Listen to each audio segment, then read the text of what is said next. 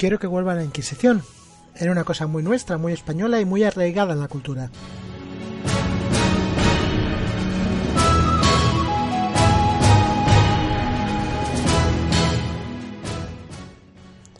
Os estaréis preguntando por qué mi deseo de la vuelta de esta institución que asesinó, torturó y expulsó a miles de personas de sus casas por el mero hecho de no ser cristianos viejos o de estar acusados de brujería.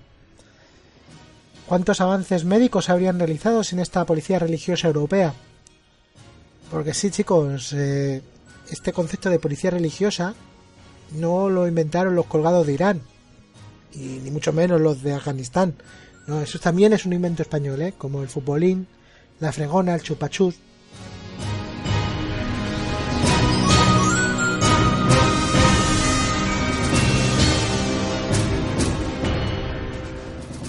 Puestos a reivindicar tradiciones medievales, como el toro de la Vega, que es solo para un pueblo de Valladolid, hagámoslo bien y adaptemos otras tradiciones medievales, pero para toda España, ¿no? Todos tenemos derecho a disfrutar de tradiciones como el derecho a pernada. Pero claro, ahora no hay nobles y habría que sustituir esos nobles por los directores de banco, ¿no? Ahora los directores de banco serían los que se acostaran con la mujer que acaba de casarse para tener la prima dote, ¿no?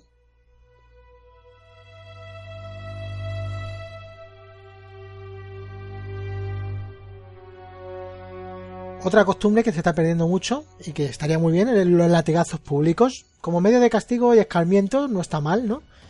Además que hay más divertido y cultural que reunirte con tus amigos y ver cómo le desgarran la carne a alguien con cuero curtido, ¿no?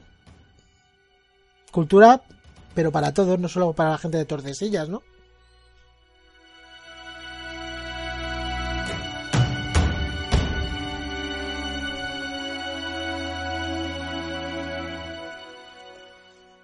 Año tras año tenemos que aguantar como una panda de indeseables asesina con lanzas a un pueblo animal por amor a la tradición y a la cultura taurina.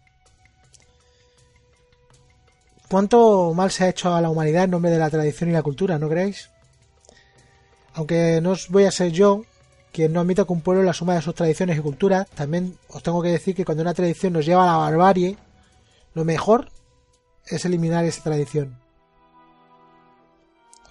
Hasta hace muy poco, y no me refiero a siglos, sino a menos de dos décadas, algunos pueblos celebraban actos tradicionales, como el, toro de la Vega, que consistían en arrancar las cabezas de los gallos mientras iban montados a caballo, o lanzar cabras desde campanarios. Algo que si bien la gente de los pueblos en los que se realizaban lo veían como algo muy bonito y muy suyo, no dejaba de ser una barbaridad de agupa, y con el tiempo pues estas fiestas ocurre lo normal, que se prohíben, o se adaptan a los nuevos tiempos y a las nuevas gentes, ¿no?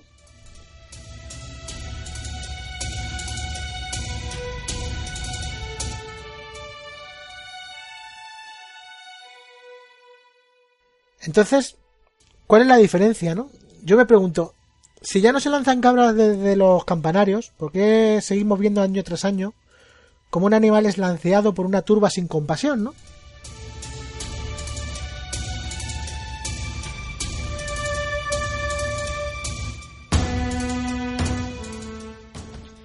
Pues la respuesta es sencilla, ¿no? Es muy fácil. Porque el animal en cuestión es un toro. Y hay amigos en España. En España el toro no es un animal, sino una opción política.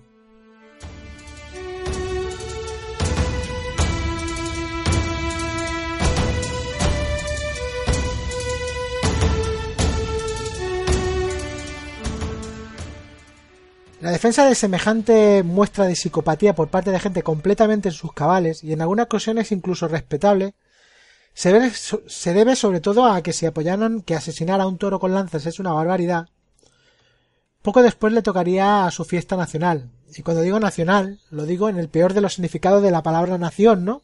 En el que se utiliza como signo diferencial excluyente de otras personas.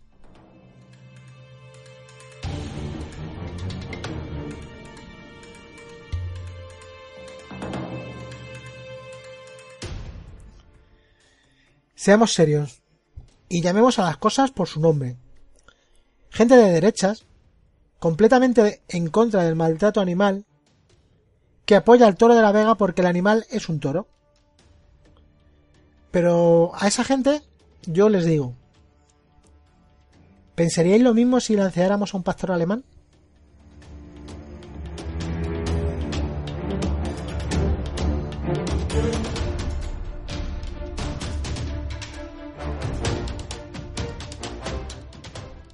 ¿Es menos animal o menos bello? ¿O menos fiero un pastor alemán que un toro? ¿Vive peor un pastor alemán que un toro? Pero claro, en las plazas no se tenían pastores alemanes, ¿no? Se tenían toros. Y la muerte de ese toro es, digamos, un símbolo de españolidad.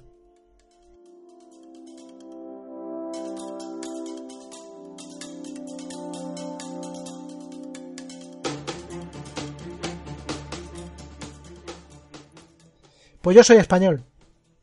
¿Qué le vamos a hacer? Soy tan español como tú. Y me asquea la tauromaquia. Aunque pueda llegar a respetarla, que no entenderla. No quiere decir lo mismo. Yo respeto a la persona que le guste la tauromaquia, aunque jamás entenderé por qué le gusta. Pero lo que no voy a respetar jamás es la psicopatía. El placer de la turba asesina y la crueldad de un acto como el torneo del toro de la Vega.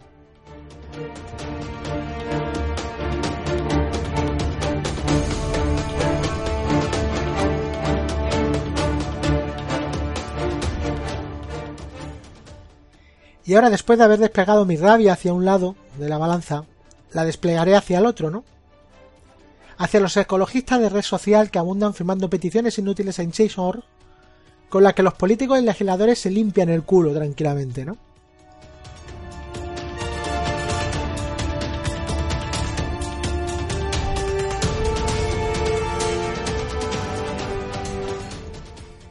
Eh, ¿No os dais cuenta que la guerra no se lucha allí, no se lucha en todas ellas. Esto no es una guerra de trincheras, ¿no? Vuestros actos mm, son... A ver, vuestros actos son televisivos. Solo sirven para que más tarde o más temprano haya un muerto. Este año ha habido estado a punto, ¿eh? Con las pedradas, ¿eh? También puede ser que acaso estén buscando ese muerto, ¿no? Y si es así, la actitud de esta gente es más que despreciable, incluso más que la gente de Tordesillas.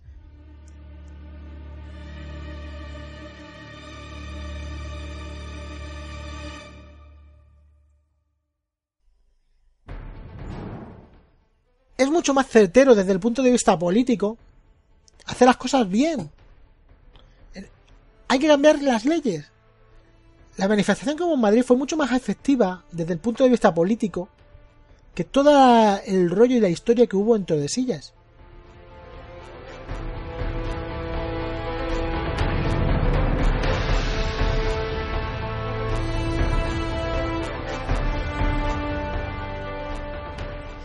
Señores ecologistas, con poder político y económico, que tenéis partidos políticos, que tenéis grupos de presión, denunciad en Europa. Solo os pido eso, denunciad en Europa, hacer vuestro trabajo. Tribunales internacionales, leyes europeas de protección animal, existen, hacer que se cumplan. Hacer grupos de presión, lobbies, así se producen los cambios reales. Lo demás es propaganda. Y mucho menos, y esto va para para ti que quizás lo estés escuchando y con toda vuestra buena voluntad lo hacéis, mucho menos el mundo cambiará porque tú cambies la foto de tu perfil por un lazo negro o compartas mil veces el cartel de turno en el que dice aquí morirá elegido.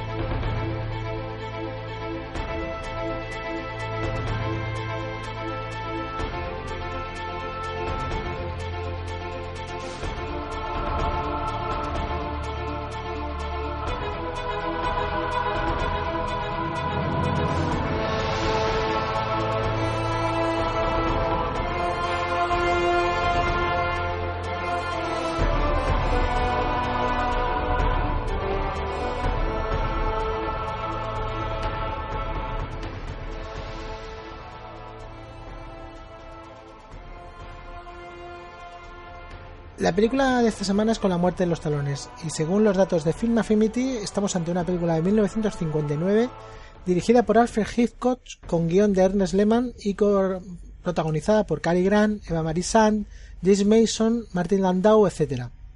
Debido a un malentendido, a Roger O. Thornhill, un ejecutivo del mundo de la publicidad, unos espías le confunden con un agente del gobierno llamado Josh Kaplan. Secuestrado por tres individuos y llevado a una mansión en la que es interrogado, consigue huir antes de que lo maten. Cuando al día siguiente regresa a la casa acompañado de la policía, no hay rastro de las personas que había descrito.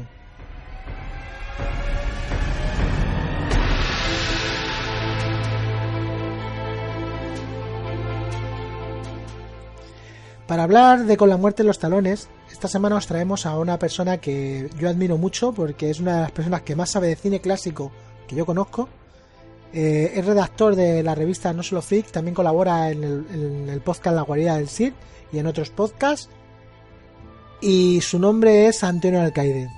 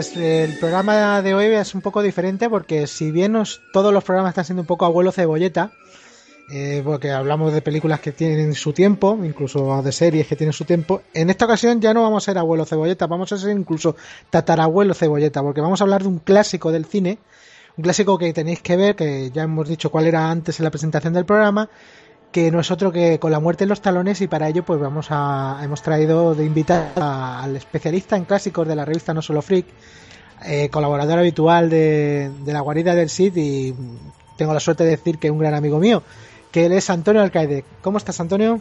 Bien, a tu, contigo siempre estoy bien.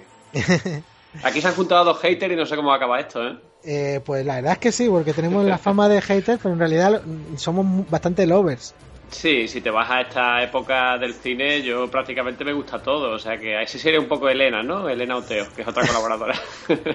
sí, ya he salido un par de veces y probablemente salga otra, otro par de veces. Sí, tienes que buscar películas románticas del cine contemporáneo y ella las, las adora todas. De hecho, se ha muerto Robin Williams y creo que está de luto, vamos. No, yo estoy de luto, ¿eh? Yo... ¿Ah, sí? Sí, sí, yo... De hecho, eh, eh, eh, a, ver, esto, como ya sabéis todos, nosotros grabamos programas de un tirón, o sea que no, si hablamos algo que parezca que ha pasado ayer, es que a lo mejor nos ha pasado ayer. Sí, sí, totalmente. no, no, no, no os extrañe. Y bueno, pues Robin Williams murió muy recientemente y yo soy un gran fan de toda su carrera, pero muy fan y además muy fan de, de él como persona. Sí, la verdad que tenía, la tenía una calidad humana que, sobrepasaba más allá de, su propia calidad interpretativa. Yo rescataría un par de títulos nada más de su filmografía, pero no era un actor que me desagradara, me, me, era amable verlo en pantalla. Ya, pero Antonio, mm, eh, una cosa que le pasa a, Robin Williams, y, es que yo siempre lo he pensado, que es que, mm, como tú dices, solo hay dos, tres, cuatro a lo más, estirando mucho, películas que digas son muy recomendables. todos sabemos cuál son Rey Pescador, por supuesto. Por supuesto. Eh, Good Morning Vietnam. Eh, en Indudable Will Hunting, porque él hace gran película. Eh, por ahí, de acuerdo, creo, que, creo que me quedo ahí, ¿eh? ¿eh? pero también te voy a decir una cosa. Hay películas que son muy mierda. Que si, que si, no hubieran tenido a Robin Williams hubieran pasado completamente desapercibidas y sin embargo forman parte de su consciente colectivo, como el señor Adolf Fire, por ejemplo. Sí, es posible. Ya te digo que a mí me resulta amable verlo en pantalla, pero hay otras que son insoportables. O sea, Hulk, el Capitán Garfio, es para coger a Spielberg y a él y a colgarlos del palo mayor. A mí, me, a mí me encantó, ¿eh? Uf, Dios, qué vergüenza. Es la vena infantiloide de Spielberg hasta las últimas consecuencias. Pero es que me gustó mucho Bob Hoskin. es que era, era, era, el clon, era el personaje, era el dibujo, el dibujo, animado. Evidentemente, no ha jodido. Los, los, villanos están muy bien, pero es que la película no hay por dónde cogerla con esos niños y el gordo ese repugnante y anda ya. No, no. Bángora, Antonio Bángora. Ah, tiene un nombre. Tiene un nombre. Bueno, no, no, no, ese es el grito que hablabas de. que no, no, yo, yo, no llego a tanto. No, no, yo la vi y dije, Dios, qué tomadura de pelos. Pero bueno, la respeto, si a la gente le gusta y tal, oye, siempre hay... Tiene, tiene bastantes eh, seguidores esa película, ¿eh? El otro día me dio por criticarla y no veas, se me echaron encima. Pero son seguidores que les ha salido con el tiempo, porque cuando salió la película nos gustó a cinco. No, evidentemente. Esa película no puede gustarle a nadie, o sea, que sea cinéfilo. Me, me, sorprende que te guste a ti, ¿eh? A mí me gusta, pero porque tengo un buen recuerdo de ella. Es como ciertas películas que sabes que son muy malas pero tienes ese recuerdo de que la viste en un momento que, te tocó mucho y, por ejemplo a mí hay una que yo sé que es muy muy mala pero sin embargo la vi en un momento que me que es el pelotón chiflado con oh. Bill Murray y Harold Ramis. mejor. Sí, pero es muy mala y somos conscientes de que es muy mala, pero sin embargo a mí es una película que le tengo muchísimo cariño curioso que esa película sentó las bases de Cazafantasmas, por ejemplo, porque es el mismo equipo. El mismo equipo y además el mismo guionista. Es que el, el, gracioso de Cazafantasmas, aunque todos recordemos a Bill Murray, es Harold Ramis, que es el que escribió el guion. Evidentemente, siempre el guionista es el que tiene. Y bueno, creo que incidió en Cazafantasmas porque, bueno, porque no encontraban un actor adecuado y dijo, bueno, pues lo hago yo. Sí, básicamente fue eso, porque él nunca se ha considerado actor, eh, actor, siempre se consideró más guionista y director, Harold Ramis. verdad que sí otro, que, Otro, otro que se nos fue. Otro que se nos fue. No, este, este, año ha sido bueno, ¿sabes? Sí, sí, va la cosa muy bien. Bueno, que se muera Loren Bacall, que también ha sido muy reciente. también es una pena. Sí, pero bueno, tenía 89 años, es decir, ya. E, exactamente, esa mujer ya vivió. Claro. Los otros todavía podían haber dado un poquito más. Hombre, yo estoy seguro que, que bueno, por ejemplo, a, los que le han venido muy bien la muerte de Robin Williams, vamos a ser abogados del diablo, son a los productores de, Noche en el Museo 3, que se, va, se va a llenar de gente viendo la película. Pues sí, la verdad que es su película póstuma y eso siempre llama. Creo que está pendiente también, por ejemplo, de Phyllis Seymour Hoffman estrenarse una, que es la última, lo digo porque es otro que ha muerto no hace tanto. Sí, la de Juego del Hambre. Eh, sí, o no el juego de hambre, creo que es un thriller ¿eh? en el que participa. Creo que se estrena en octubre. En Sinsajo también, ¿eh? O sea que la última, la última, última actuación de, de, de Summer Homeman será el, año que viene a mediados de mayo con, las, con, la, con Sinsajo parte 2. Pues le dio tiempo, ¿eh? Sí, sí, no, sí. Hombre, contando que esta semana, no sé si esta semana o la que viene, se estrena, se estrena en España la, la película como director del 2010. Madre mía. Le van a sacar partido al, máximo. Bueno, y con lo de Robin Williams a hacer igual, vamos. Sí, de hecho, una serie que estaba cancelada ya la van a poner en Canal Plus. Y bueno, esto es así. Sí, sí. Las cosas esto, son así. Esto es así. Bueno, pero bueno. Es un, negocio, nunca lo olvidemos. Eh, obviamente, es un negocio. eh, ya empiezan a, verse porque este hombre, eh, además de la famosa. Pues a mí es que me, a mí lo que me duele, ¿tú sabes qué es? Que, que, la gente en las redes sociales está aportando. Hay gente que está siendo excesivamente troll en plan, yo no sé por qué, porque este hombre está suicidado y era un drogadicto. O sea, mm, yo a esa gente le digo, vive 30 años con una adicción y una depresión crónica, ¿eh? Yo siempre, eh, bueno, por supuesto lo de la depresión esa de caballo que tenía es algo que todos sabemos, pero y, lo ha dicho su agente, o sea, no es que una cosa que fue, además ya era, y él ya no era ocultaba, él no lo ocultaba, o sea, no es una cosa pero a mí, estas cosas, a mí estas cosas siempre me recuerdan a, y es un inciso muy breve, a Million Dollar Baby. Hay una, hay una escena muy buena que Morgan Freeman le dice a Clint Eastwood, pero bueno, ella por lo menos vivió una vida, pegó un puñetazo y se hizo famosa. y ¿Cuánta gente muere, más, más o menos venía a decir algo así, cuánta gente muere sin que nadie sepa quiénes son? Esta gente son alguien. Es decir, todo el mundo los va a recordar. A mí me parece muy absurdo decir, eh, es que eres un adicto, tal. Bueno, y a lo mejor tú también lo eres en tu vida particular y no eres nadie.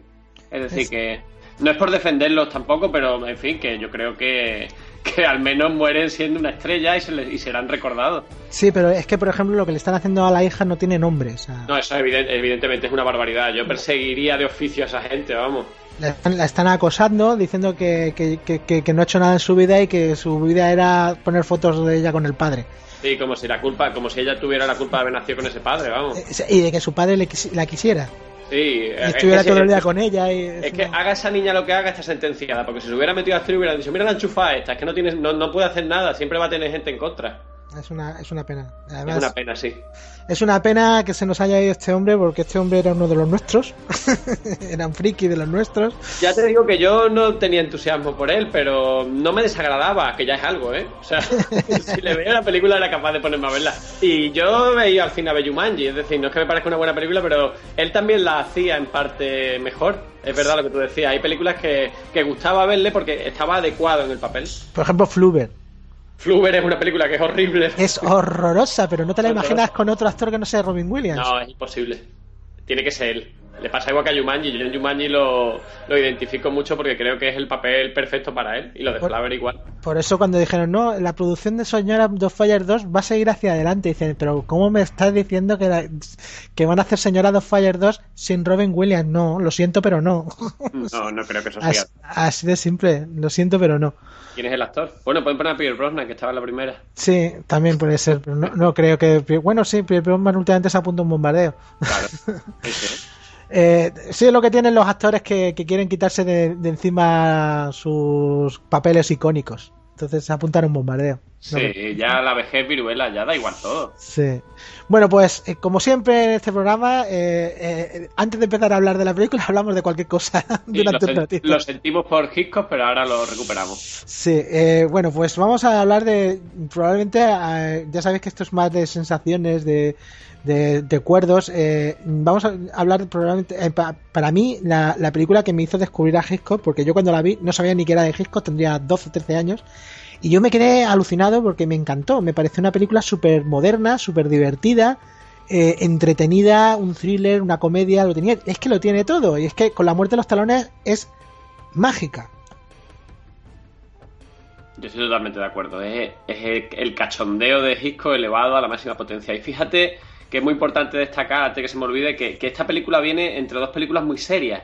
Una es, eh, en el 58 hizo Vértigo y en el 60 hizo Psicosis. Y en el 59 hizo eh, eh, Con la muerte de los talones. No me gusta llamarlo Con la muerte de los talones, pero es que no tengo más remedio. Pero es Norva y Norwest, es de norte a noroeste, ¿no? Porque los viajes del protagonista, pues eh, hacen que ese título tenga sentido. Pero claro, en aquella época dirían, ¿cómo le vamos a poner de norte a noroeste? Aquí nadie sabe dónde está Nueva York. No, nadie sabía dónde estaban los puntos cardinales, así que dijeron, mejor vamos a poner un título con la muerte de los talones, que es lo que parece todo el tiempo, ¿no? Y no se traiciona a Hitchcock en ningún momento en esta película, porque también tiene el tema del falso culpable. Es decir, ya en, las Naciones Unidas y tal, ya se le va totalmente de, las manos ese George Kaplan, ¿no? Que se han inventado por ahí para que para intentar atrapar al personaje de James Mason, que por cierto también es un villano muy convincente. Sí, además, un villano que se llama Van Damme. Ya, nada más que por eso ya tenemos que verla. Cierto, es Van Damme. Siempre yo, la uno la ve y piensa, coño, este parece que estuviera hecho para, para el actor. Van Damme es un nombre artístico, digo el del actor. Eh, no, no, no, Van Damme, eh, sí, bueno, no lo sé, la verdad, creo que no. ¿eh? Jean-Claude Van Damme? Sí, yo creo que sí, por lo menos cuando... Es un, nombre, real. Cuando luchaba era eh, Jean-Claude Van Damme, si se lo cambió antes de luchar no lo, no lo sé, pero cuando era luchador de kickboxing era Jean-Claude Van Damme. Entonces descartamos que sea un homenaje al villano de esta película. Yo, yo lo descarto, entre otra cosa porque no creo que la viera. vale, perfecto, no, dudo mucho que la haya visto. Eh, yo me declaro, mm, confeso, admirador de Hitchcock, bueno, admirador es poco, es uno de los dioses del cine yo sí sabía quién era Hitchcock, evidentemente, porque mi padre mm, también era fanático y, no, no, metía sus películas. Pero vamos, era un, era un placer verlas porque evidentemente son todas magníficas. Yo, Manira la ladrona, Psicosis, yo creo que fue Psicosis la primera que vi de él y evidentemente me quedé, me quedé eclipsado, ¿no? Una película horrible, eh, la protagonista cae a la mitad, mm, esa casa en blanco y negro y tal, pero con la muerte de los talones es la más, es la más ligera entre esas tres, ¿no? Las, las que hemos mencionado, entre Vértigo y Psicosis, y yo creo que es un poco porque mm, quizá ha buscado un vehículo de mayor relax después de Vértigo, que es una película muy, muy compleja, ¿no? Es una grandísima obra maestra, pero, pero es muchísimo más compleja, claro. Hombre, es que tenemos que hablar de que Vértigo yo creo que esta, esta fue la época en la que este hombre descubrió como, digamos, entre comillas, la ciencia ficción. Porque Vertigo podríamos enclavarla como una película de ciencia ficción, ¿eh? A grandes rasgos sí, es una película muy extraña, sí. Es muy rara, es muy experimental y, y Psicosis, me ha parecido escuchar que no te hace mucha gracia. sí, para mí es un 10. Es decir, tú me pides ah, una, lista de 10 películas eh, que tengan un 10 y Psicosis aparece siempre. Porque Psicosis, eh, eh, Psicosis es el ABC de las películas de terror de los 80, ¿eh? Totalmente, o sea, todo lo que viene de... Bueno, viene de, esa historia de Jane, la, original, de, en la que, bueno, ese tipo que, que, se fabricó lámparas y se llevó cadáveres a su casa. Sí, es Jane. En los 50, de hecho, ¿no? le dejaron adaptarla porque te había que comprar los derechos y no querían pagarle dinero a, a los dueños de esa gente. Entonces, por eso no, eh. fue la historia, bueno, fue una historia un poco truculenta. Porque... Algo, algo raro pasó, pero bueno, todo, toda esa historia inspira psicosis, pero es que ya la historia y psicosis combinada en una sola materia lleva a la matanza de Texas y lleva prácticamente todos los slashers de los 80. Entonces, la base. Más que la historia, yo creo que es la, forma de contarla, porque si te das cuenta, los actos de psicosis están prácticamente calcados en todas las películas de terror. O sea, tiene un primer acto de, con un, con un momento que te llama la atención, que es el asesinato inicial para meterte en la película, después está el desarrollo de la película y después está el final sorprendente, ¿no? Y, y es básicamente son los actos que, que, que, que, han marcado lo que es el terror de los 80, incluso de los 90. Sí, ahora, es el tratamiento. Ahora que está que entró los japoneses y mucha gente está eh, ha cambiado, ha mirado hacia Oriente para hacer sus películas, pues ha cambiado un poquito, ¿no? Pero en los 80-90 era este el tratamiento de las películas de terror. Y eso lo inventó Hitchcock en los, en los 60, ¿no? Sí, básicamente. Eh, además, además es una película que, también el primer acto es un thriller, es decir, es el robo de un dinero eh, que es totalmente circunstancial porque luego al llegar al motel ya se transforma en otra cosa. Y hmm. sí, es una grandísima, es una grandísima película y evidentemente Hitchcock creó escuela y todo su su estilo se ha, se ha luego transmitido al cine al cine moderno, ¿no? Eh, de Con la muerte de los talones, mm, yo no sé si la quieres hacer parte y contándola un poco. Eh, sí, vamos a hacer, vamos a ir contando un poquito y viendo las escenas que nos gustaron. El orden da igual, porque si lo que tú quieres destacar alguna escena en particular, da igual que sea del principio y del final, ¿vale? No, yo me quedo con Cary Grant, que, que está enorme, eh, es un actor divertidísimo. Y Tengo una duda, Antonio, te voy a preguntar. Es que yo lo veo muy mayor para, para el 59. Porque es que Cary Grant, ya estaba mayor aquí, claro, y si lo ves en Charada, que es otra gran película. Está más mayor incluso. está más mayor todavía. Sí, sí, él, llegó a la madurez y bueno, me seguía haciendo sus papeles de galán. Pero más gracioso es que Eva Marisan, que es la actriz de la película, eh, la rubia de disco y tal, diga en algún momento, si no recuerdo, que, que tiene 28 años. Sí, eso dice, no, era bastante más joven, ¿eh? Sí, 28 años en cada pata, vamos, porque Eva Marisán ya había trabajado. Cuando tenía veintitantos estaba en, lo diré, en La Ley del Silencio. Pero en esta no, en esta ya tenía, tenía sus 40, no sé si 40, habría que mirar la fecha y tal, no la he mirado. No, no creo, no creo, porque esta fue la madre de. Eva Marisán fue la madre de Superman en el 2006, o sea que no, no creo que, que, tuviera 40, ¿eh? Bueno, eh, eh. creo que dice que tiene 22. 22 dice que tiene en la película. En la película, y, rondaría los 30, 35. Bueno, a ver, nació en el año 24. Madre mía. Así que tenía, tenía bastante. O sea, la acabo de consultar. Eh, no, no vamos a engañar a nadie. Me acabo de meter aquí en Google y pone que nació el 4 de julio del 24. Así que. 30, añitos tranquilo. Eh, tenía treinta y tantos ya, es que se nota en la película, pero es que hace mucha gracia que en aquella época eso fuera para decir, no, tengo 21, sí, 21, en cada pierna. Pues la verdad es que está guapísima esta película. No, está muy guapa, no. Hitchcock sacaba. Hitchcock no era tonto, le encantaban las rubias y si no era rubia la convertía. De hecho, casi ninguna lo era. Entonces le ponía el tinte y se acabó. Pero sale muy guapa, sí. Y además tiene, tiene cierta frialdad que convence en cuanto al hecho de que está jugando a dos y tres bandas, ¿no? Y está, está muy convincente. yo, yo, yo te voy a decir una cosa. Yo creo que, que es el, la típica fan fatal porque eh, aunque en la película tú la veas y crees que estás, como tú dices, jugando para dos y tres bandas, yo creo que solo juega para una, que es para ella. Sí, posiblemente, aunque luego ya, claro, evidentemente acaba con el protagonista y tal, ¿no? Claro, se enamora, pero sigue jugando para ella. o sea, ¿cómo lo hago para acabar con él? Sí, que, sí. Luego de toda ah, esa palabra fen fatal, o, sea, o ese, término, ¿no? Eh, el mejor mm, continuador de esa, de esa línea ha sido De Palma luego en los 70 que supo captar muy bien también eso. Y ahora Tarantino le hace homenajes también, porque en Kill Bill, por ejemplo, el personaje de Daryl Hannah eh, es totalmente de De Palma y también, evidentemente, es de Hitchcock. O sea, va todo eso se refleja en el cine moderno. Eh, la escena de Kill Bill en la que va vestida de enfermera, parte la pantalla en dos y la va, la va a ejecutar, es totalmente de Palma. Y si te vas más atrás, es Hitchcock. Sea, yo encuentro esos Hombre, es que Hitchcock, eh, De Palma bebe de Hitchcock está clarísimo y Tarantino bebe de, todo el cine de los 60. Sí, 60. Del bueno y del malo. Sí, lo, lo, decía no por, sino simplemente para que se viera un poco el reflejo de lo que es el cine de Hitchcock en la, en la posteridad, ¿no? Creo que tanto ya llegue de manera directa o de manera viciada a, partir de otro director que continuara un poco su, su legado, está, está presente en toda la, la, filmografía moderna, vamos, en toda la cinematografía moderna. Pero, pero además que es que marcó pautas para todo tipo de, géneros y de películas, porque si, si bien hemos dicho el género de terror, las, las pautas las marcó Psicosis, en el género de, de desastres, las, pautas las marcó los pájaros. y, en el, y en el género de películas thriller de espías, con la muerte de los talones, es el, es el ABC donde se han basado todas las películas. El mito de Bohr, la primera parte, es, con la muerte de los talones. Sí, lo que le falta a esas películas, que a mí me gustan. El, ¿eh? toque de humor, le falta el toque de humor que tiene con la muerte de los talones. Es por eso que esta es una obra maestra, porque es muy graciosa. Es decir, yo, hay escenas que, me parto de risa. La, de la madre, por ejemplo, en el ascensor.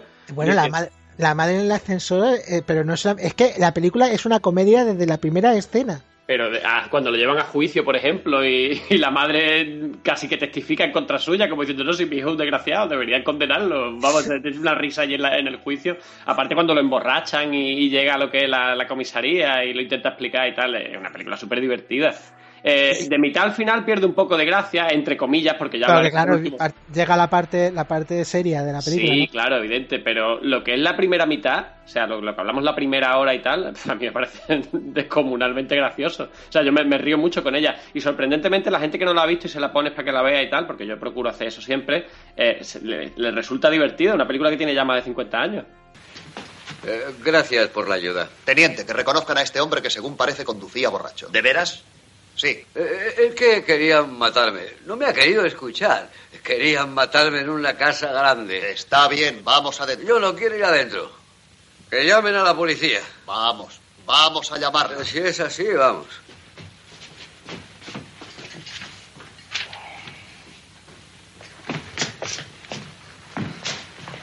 Siéntese. No quiero sentarme. Estupendo, ¿sabe usted? Los atraparemos y los procesaremos. Por atraco y rapto. Atraco con whisky, pistola y coche de sport. Los atraparemos. Se encontrará bien después de dormir toda la noche. Hay un calabozo muy cómodo esperándole. No quiero calabozo, sino un guardia. Han avisado que el coche ha sido robado. Ajá. A una tal señora Robson en Twain Road. Eh, eh, tengo que telefonear. ¿Dónde está el teléfono? Solo se le permite una llamada. Venga usted. Ah, ah, gracias. Llame usted a su abogado. Battlefield 8198. ¿Me ha tomado por una telefonista? Sí, Battlefield 8198.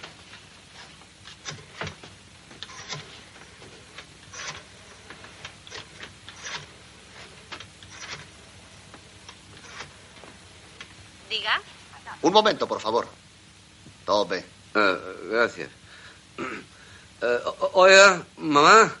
Eh, mamá, soy yo, tu hijo, Roger Thornhill. Roger, ¿dónde estás? Ah. Espera, que lo preguntaré.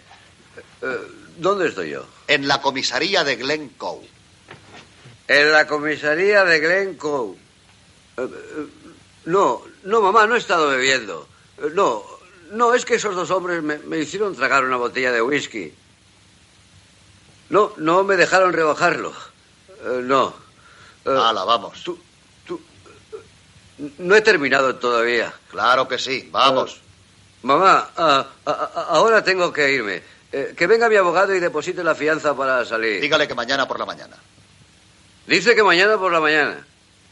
Ah, no sé, se lo preguntaré. ¿Quiere saber quién lo dice? El sargento Emil Klinger. El sargento Emil. ¿Emil? Sargento Emil Klinger. No, yo tampoco lo creía. Eh, no, estoy, estoy muy bien. Buenas noches. Adiós, mamá. Tienes que pensar que mm, yo lo que creo, personalmente, eh, que Hitchcock en esa primera parte de, la película lo que trataba era de presentarte al personaje para que tú comprendieras que era un pringao. Sí, claro. o sea, entonces eh, él es un. la primera escena que se ve hablando con la secretaria y juntándolo, lo primero que es un niño de mamá, que es un gigolo, que es un liberal que pasa de todo olímpicamente, que su vida es hace lo que le da la gana. Lo que viene siendo un, un, publicista moderno, pero tenemos pensando que este tío era publicista en los 60. Sí, la, la, idea es que potenciar lo que viene luego, que es el tema del falso culpable, que ya está presente en todas las la filmografías de Hitchcock. Que incluso podría ser falso inocente.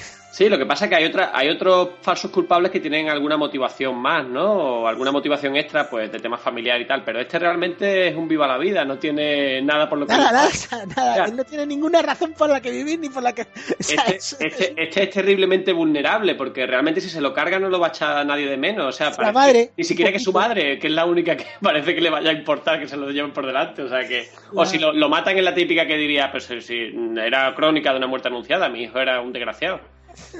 Es que tiene, tiene puntazos. A mí me encanta al principio la escena que, es como eh, que va dictándole las cosas a la secretaria, que es la primera escena, que es comedia de los 50 de enredo pura y dura, lo que demuestra que Hitchcock también veía cine.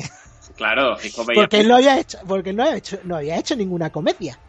Eh, hasta la fecha que se sepa, ¿no? Es decir, algún golpe de humor, pero no, porque realmente él desembarcó en, en Estados Unidos con Rebeca, que es una película muy seria, ¿eh? Sí, sí, sí, no, había hecho comedia. Y entonces yo creo que lo que demostró en esos 15-20 minutos es la comedia mm, que hacéis vosotros aquí en, en, Estados Unidos es tan simple que hasta yo que no he hecho comedia en mi vida puedo hacerla mejor que vosotros. Sí, sí, está ahí con el tema de la, de la comedia de los 50. Voy a demostrar que yo también sé hacerla. Ya te digo que yo creo que él venía de, de Vértigo y, bueno, evidentemente venía de Vértigo, que es el año anterior, que por otro inciso. Es decir, rodar Vértigo con la muerte de los talones y psicosis en tres años me parece una barbaridad. Es decir, ¿quién tiene tres obras maestras consecutivas en tres años consecutivos? Yo, mm, habría que mirarlo, ¿eh? Bueno, y de hecho la que viene detrás de Psicosis es Los pájaros. ¿Qué tal? Hombre, es, más floja que las tres que hemos hablado. Porque, porque es más frívola, entre comillas, pero yo creo que sin Los pájaros no existiría Tiburón. Yo lo digo, lo digo así a bote pronto, vamos, es decir, tú, Pero ni tiburón ni, ni ninguna película de desastres. o sea, ninguna. Confiérele, confiérele el poder a, un animal o a un grupo de animales, o en este caso una bandada de pájaros, y, y darles el protagonismo de la película así a, lo bestia, vamos. Y claro, ahora es muy fácil de decir, pero en el 63 no era nada fácil de decir. A no ser que te fueras a la serie B de las mutaciones de, en blanco y negro y tal, pero un directo tan serio con tanto prestigio porque Psicosis fue, consiguió lo que, lo que buscaba. Y es decir, y meterte detrás de Psicosis en los pájaros es muy arriesgado.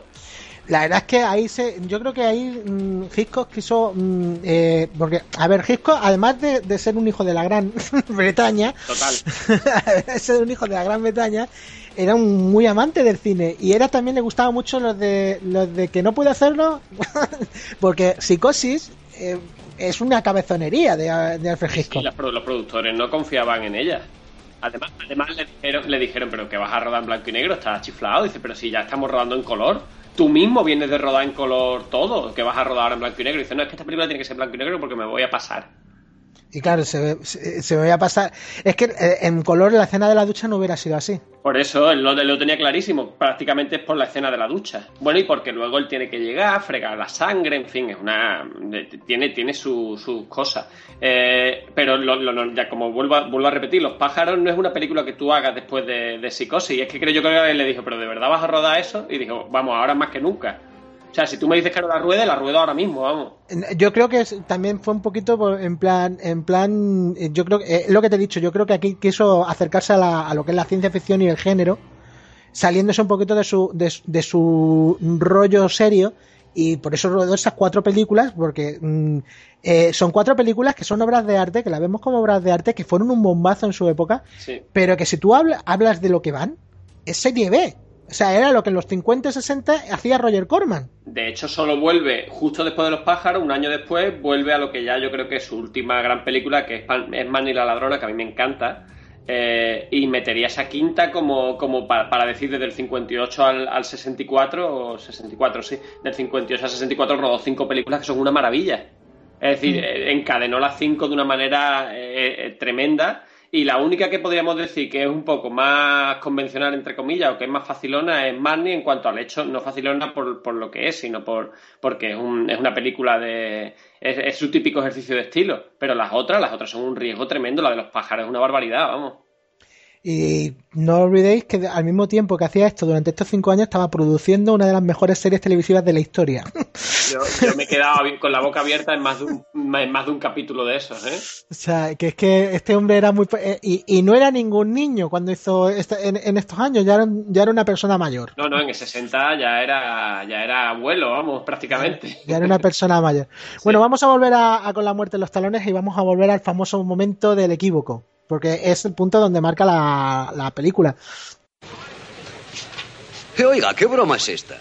El coche espera a la puerta. Haga el favor de salir sin decir nada. ¿De qué me habla usted? Vamos.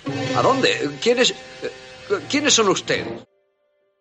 ¿Tú crees que podría hacerse de una manera más inteligente de lo que lo hizo? Porque es tan simple que es súper inteligente. Claro, es, la sencillez pura. Es decir, ¿para qué lo voy a complicar si el espectador lo va a entender a la primera tal y como lo estoy rodando? Es decir, eh, no, no lo compliquemos. Quizás el guionista lo, tenía más complejo en el guion, que eso es otra cosa muy importante. Los guiones Hitchcock no los escribía, se los escribía un guionista acólito, que a veces era siempre el mismo y tal eh, o incluso su mujer, que eso se ve en, la película reciente de, en la que Anthony Hopkins lo interpreta. La mujer era muy importante para, darle un golpe final a los guiones, porque luego él iba a rodar lo que le salía de ahí. Evidentemente, como tú has dicho, era un hijo de la Gran Bretaña y se iba a rodar lo que él dijera. Entonces el guion era un poco superfluo, un, un poco al estilo de Kubrick, Kubrick, pero Kubrick sí le metía mano a las novelas que adaptaba.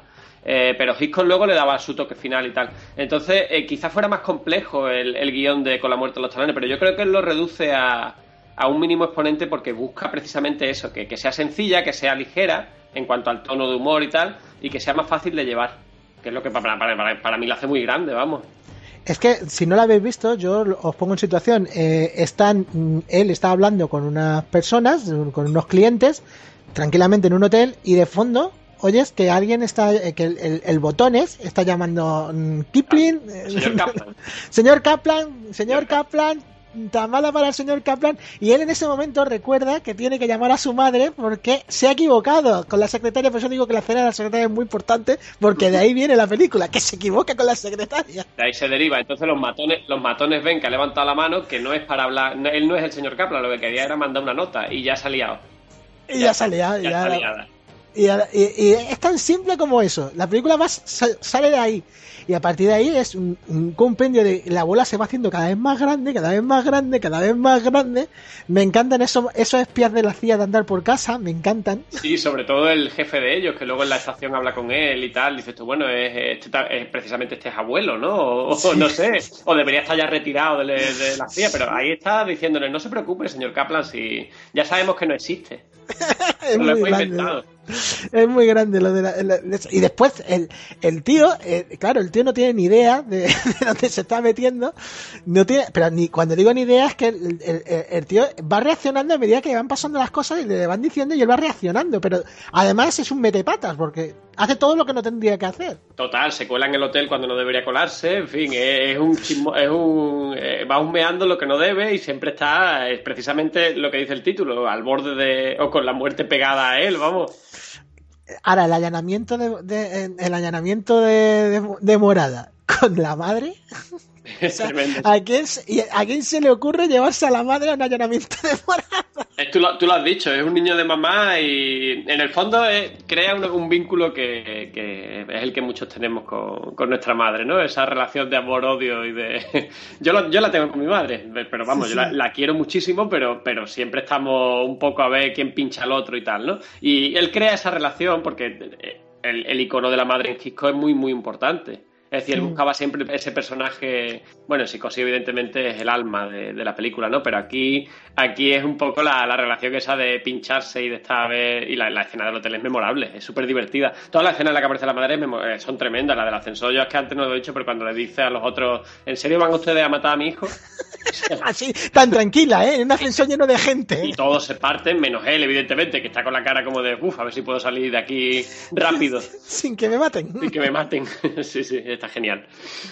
A mí esa escena me gusta mucho porque, porque ya te digo, es que la madre, eh, la madre es como, la, como el Pepito Grillo, como diciendo, pero tío, ¿de verdad que vamos a hacer esto? Lo que pasa es que él ya no tiene salvación. O sea, es un. Es eso, es un, es un paria total, pero, pero con un encanto y un carisma tremendo. Eso sí lo que aporta eh, Cary Grant a, a sus interpretaciones. Que yo creo que es un actor que, que, puede que no tuviera el talento tremendo de otros, pero que tenía un carisma demoledor. Le pasa como a George Clooney, con el que comparte no solo físico, sino yo creo que estilo. Sí, sí, sí, sí, sí. Sí, yo veo a George Clooney mucho. Clooney es Cary Grant. Sí, es Cary Grant, es Cary Grant no solo por el físico, que también, sino incluso está envejeciendo más o menos al mismo, al mismo estilo físico que el otro.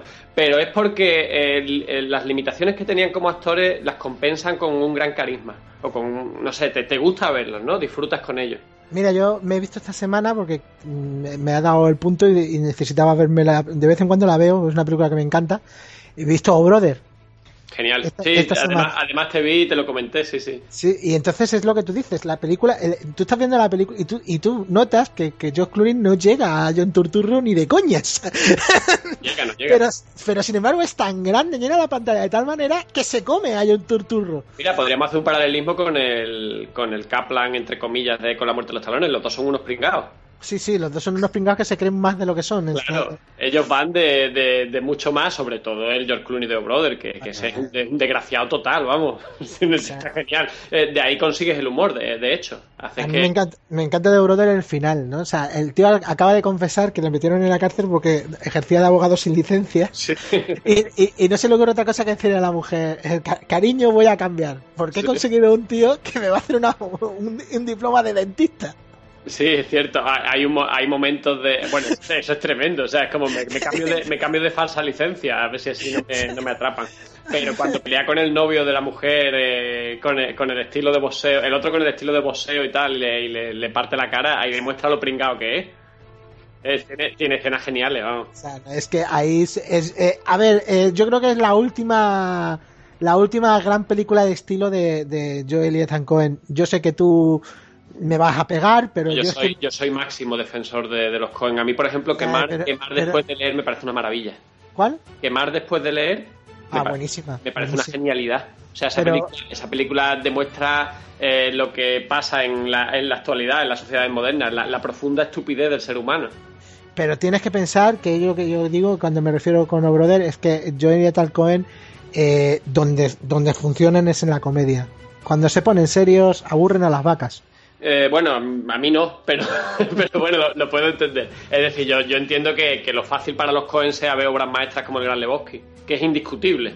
O, pero es una comedia, El Gran Lebowski es una comedia. Claro, evidentemente. una comedia muy Cohen, porque sí, las comedias Cohen son muy raras. Exacto, pues mira, pero... hemos llegado a un punto en el que no, normalmente no se suele, reparar, no suele reparar nadie y no nos hemos desviado, porque hay una escena en El Gran Lebowski en el que él eh, descubre lo que estaba escribiendo el pornógrafo a través de, de, un lápiz con el que vuelve a escribir sobre el papel. Y eso pasa en Con la muerte de los talones. Además que el punto de partida de Gran Lebowski a la puerta de los talones es el mismo, que te confunden con otro. Claro, eh, es decir, que hay un homenaje de los Cohen declarado a Con la muerte de los talones en esa escena. Lo que pasa es que el Lebowski cuando le da el carboncillo para ver lo que el otro ha escrito, lo que descubre es que estaba dibujando un tío con un pene enorme. Entonces lleva a la broma. Cary Grant sí descubre una dirección en, o un nombre, si no recuerdo mal, en el, en el papel, pero los Cohen lo llevan a a un, límite de humor en cuanto ya hemos hecho el homenaje, ya lo que ponemos aquí es un tío con un pollón ahí fuera, con perdón, y, y ya está, y ya hacemos la broma, ¿no? Pero... Hombre, los jóvenes que son muy grandes en ese aspecto porque si, yo siempre digo si, si, alguien os queréis reír de verdad en una película que ha pasado de, de, que ha pasado los años y solo nos gusta a los muy fanáticos es Arizona Baby tenéis que ver esa película. Yo tengo que reconocer porque me gusta decirlo porque creo que a todos nos pasa. A mí Arizona Baby la primera vez que la vi no me gustó como todo el mundo. Porque es que creo que yo, yo venía de, de, ver las otras, las que la, la rodeaban, Muerte entre las Flores, sobre todo, que me parece una maravilla. Bueno, eso es una obra maestra.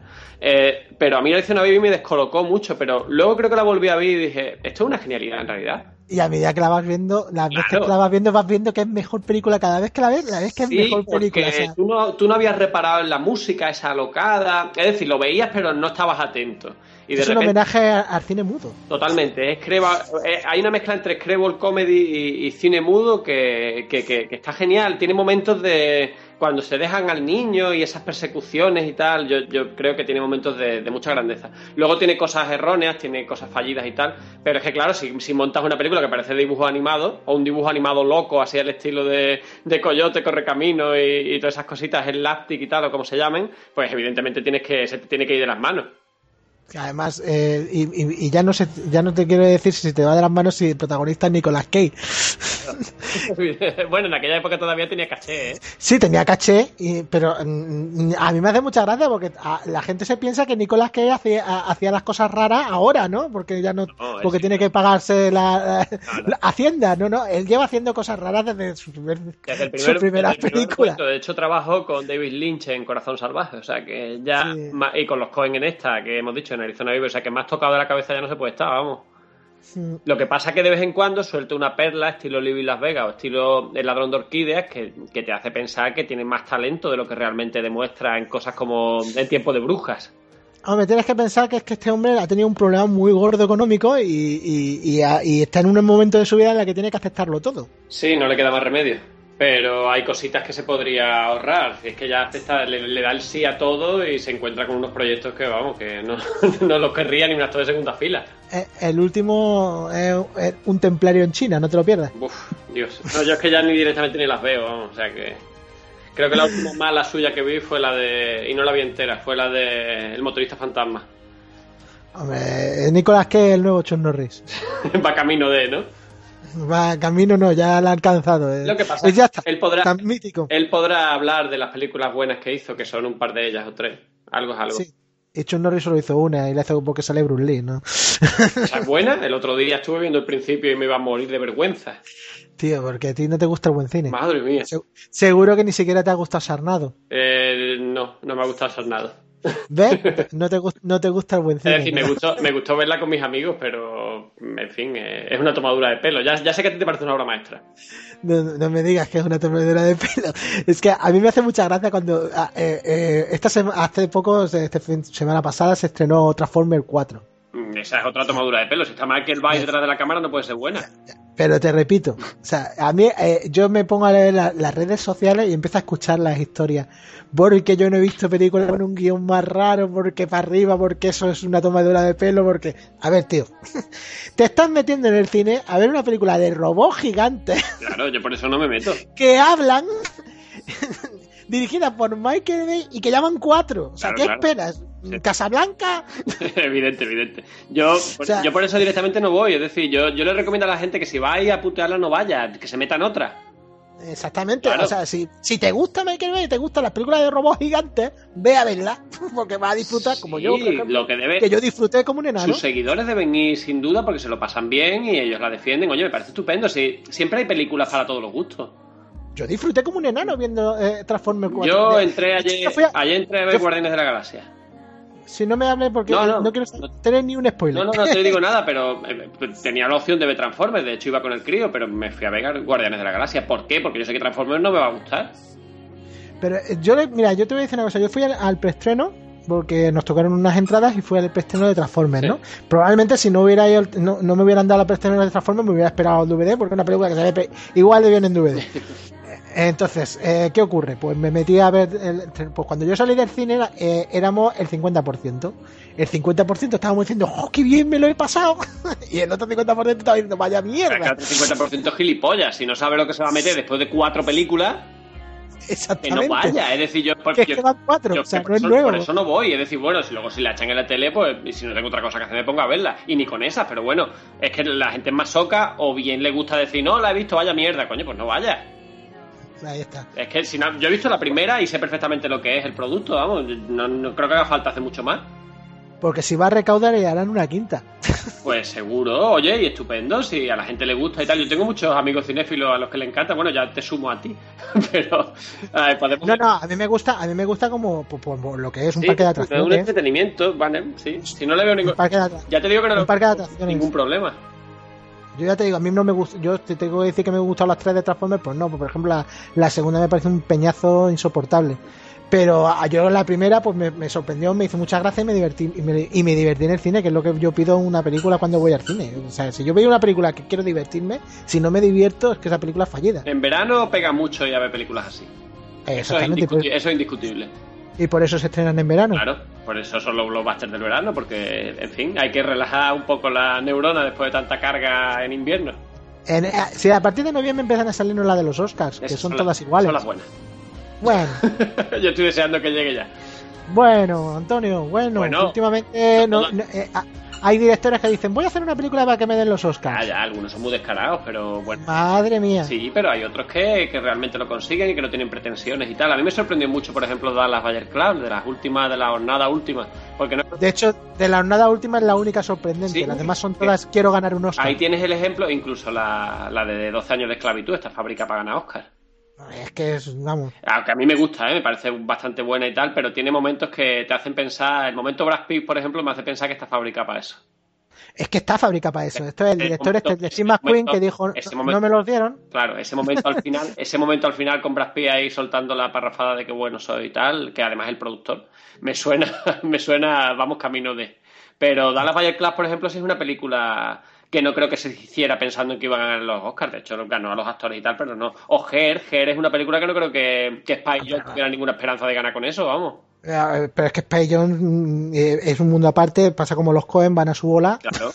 ellos van a su rollo y si suena la flauta, suena, su, bueno, pero suena ese, la flauta. Ese es el cine que yo quiero, a mí me estimula. Pero no me, va, no me vas a reconocer que este año, eh, 12 años de esclavitud, eh, El Lobo de Wall Street, y la otra que no me acuerdo cómo se llama. Bueno, la, otra... eh, la, gran estafa americana eran tres películas hechas para ganar Oscar. La gran estafa sin duda. El lobo yo lo quitaría un poco porque creo que Scorsese no estaba pensando en ganar nada y sabía que haciéndola tan extrema, entre comillas, no iba a conseguir nada. Ya demasiado yo, yo me sorprendí que la nominaran. Con eso te lo digo todo. Yo te voy a decir, haciéndola tan extrema te juegas, es una, como digo yo, una cara cruz. Porque si eres, si eres tan extremo, tienes, o te los llevas todos, o no te llevas ninguno. Pero si ya lo tenía, él ya lo tiene. Yo creo que ya, y sabe que, por ejemplo, cuando lo nominaron con la invención de Hugo, sabía que tampoco iba a ganar. Es que me parece una gran película, por cierto. Pero yo ya creo que él vaya por otro rollo. Ya lo tiene, que le ha costado bastante conseguirlo. No, hombre, yo creo que ahora, ahora lo que trata es que se lo den a DiCaprio. No lo vas a conseguir para, para él, Scorsese, no, lo, no lo que no se lo van a dar. No, él no lo va a conseguir. Yo creo que la está más cerca de conseguirlo ha sido con Diamante de Sangre y bueno, porque yo pensé que ahí lo hace bastante bien y tal. Y no era dirigido por él, o sea que va a ser con otro director. No, sí, por supuesto, no, además no va a ser. Fíjate lo que te digo. Y puede, y puede no ser. Eh... Este, este va a ser un, un, un, Oscar a su carrera cuando tenga 50 años. Eh, desgraciadamente acabará como Cary Grant, que volvemos a él. Ganó un, no, nunca ganó un Oscar, se lo dieron honorífico. Sí, y volviendo a Cary Grant, eh, ya hemos hablado de la escena de. de ya, digamos que ya, ya se ha producido el, el, el, el, error que hace que a este hombre, a, a, a Roger Tormin, le confundan con Kaplan, con Josh Kaplan. Mí es George Kaplan. Es Josh Kaplan. O sea, es que llega un momento que no te acuerdas ni cómo se llama. No, yo ni siquiera que fuera Thorny, ahora porque lo has dicho tú, pero es totalmente George Kaplan y yo también. Además es un puntazo porque a todo el mundo que quiere escucharle se lo cuenta. cuenta a todo el mundo la historia. Sí, sí, es, es, es como que... El peor espía del mundo. Claro, esa es la idea. Es decir, es un hombre sencillo visto en una situación en la que, que me ayude quien sea, incluso los malos. Si se encuentra a los malos, se lo cuenta también.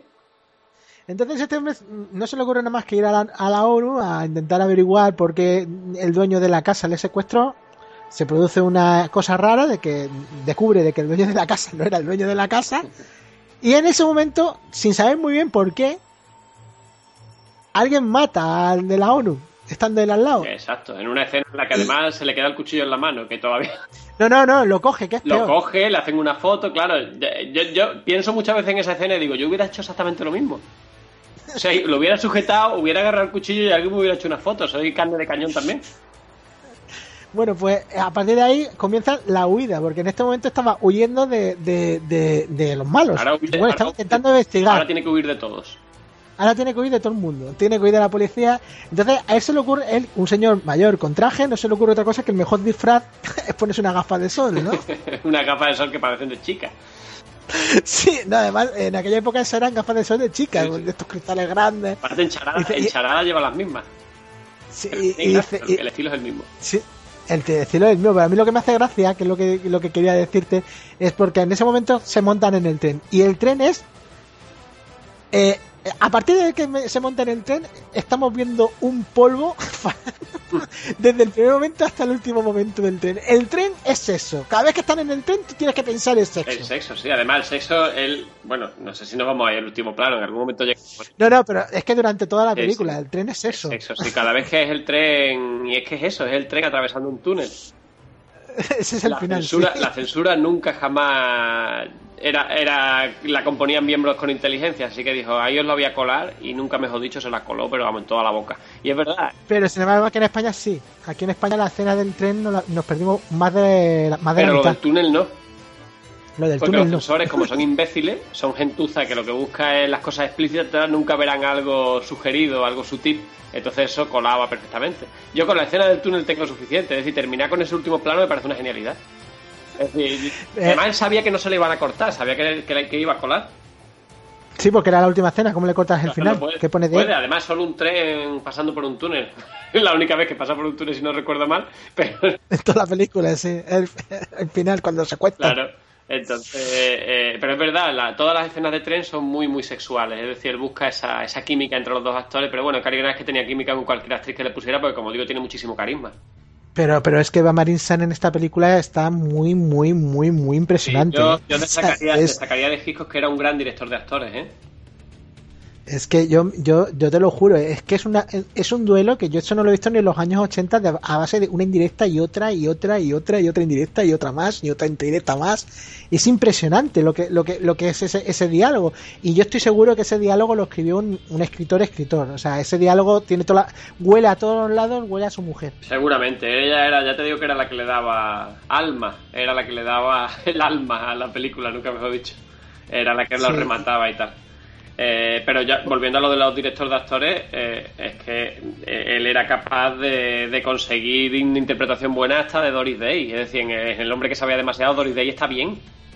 Es que Por sí, eso es digo, por Day- eso digo que Estamos pensando que Doris Day, en la, en la época donde eh, hizo el hombre que sabía demasiado, sería el equivalente a, a, a la Julia Roberts de Pretty Woman. pues algo o algo menos incluso, no sé, yo, yo ya te Me refiero, me- no, sí me refiero de que era la novia de Sí, América. era un estilo de novia América. que su O sea, esa era perfecta para papeles con Ross Hudson en comedias de enredo de los 50. Que es lo que trata de, de- en las comedias de enredo de los 50 de Ross Hudson es lo que trata de, de homenajear, más que homenajear, sino demostrar que yo sé hacerlo mejor en los 15 primeros minutos de película. Una cosa lleva a la otra, sí, sí. El, el hombre que sabe demasiado es del 56. Es decir, está un poco antes de estas y tal. Y coge a Doris Day en el momento exacto en el que Doris Day estaba haciendo ese tipo de películas, como un pijama para dos y cosas así. Y la, coge y dice, no, no, yo a esta le saco una interpretación de thriller y la consigue perfectamente, la pone sufridora y es convincente total. Vamos, yo es que creo, no digo que Doris Day no fuera una buena actriz, pero digo que Hitchcock tiene mucho que ver en sus actores.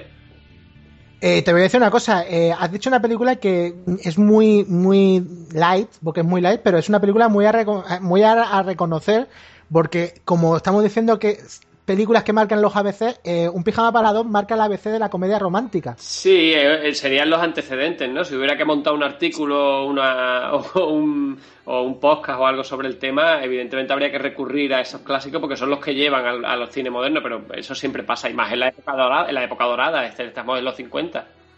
Sucedió una noche y un pijama para dos es el ABC de la comedia romántica de los 90. Bueno, se ha transmitido incluso a series como Friends, que, Por sería ejemplo. algo muy romántico y tal, eso de partir la pantalla mientras uno está, uno está en el baño hablando y el otro está en el sofá echado y están hablando de, de relaciones y tal, eso viene de esas películas.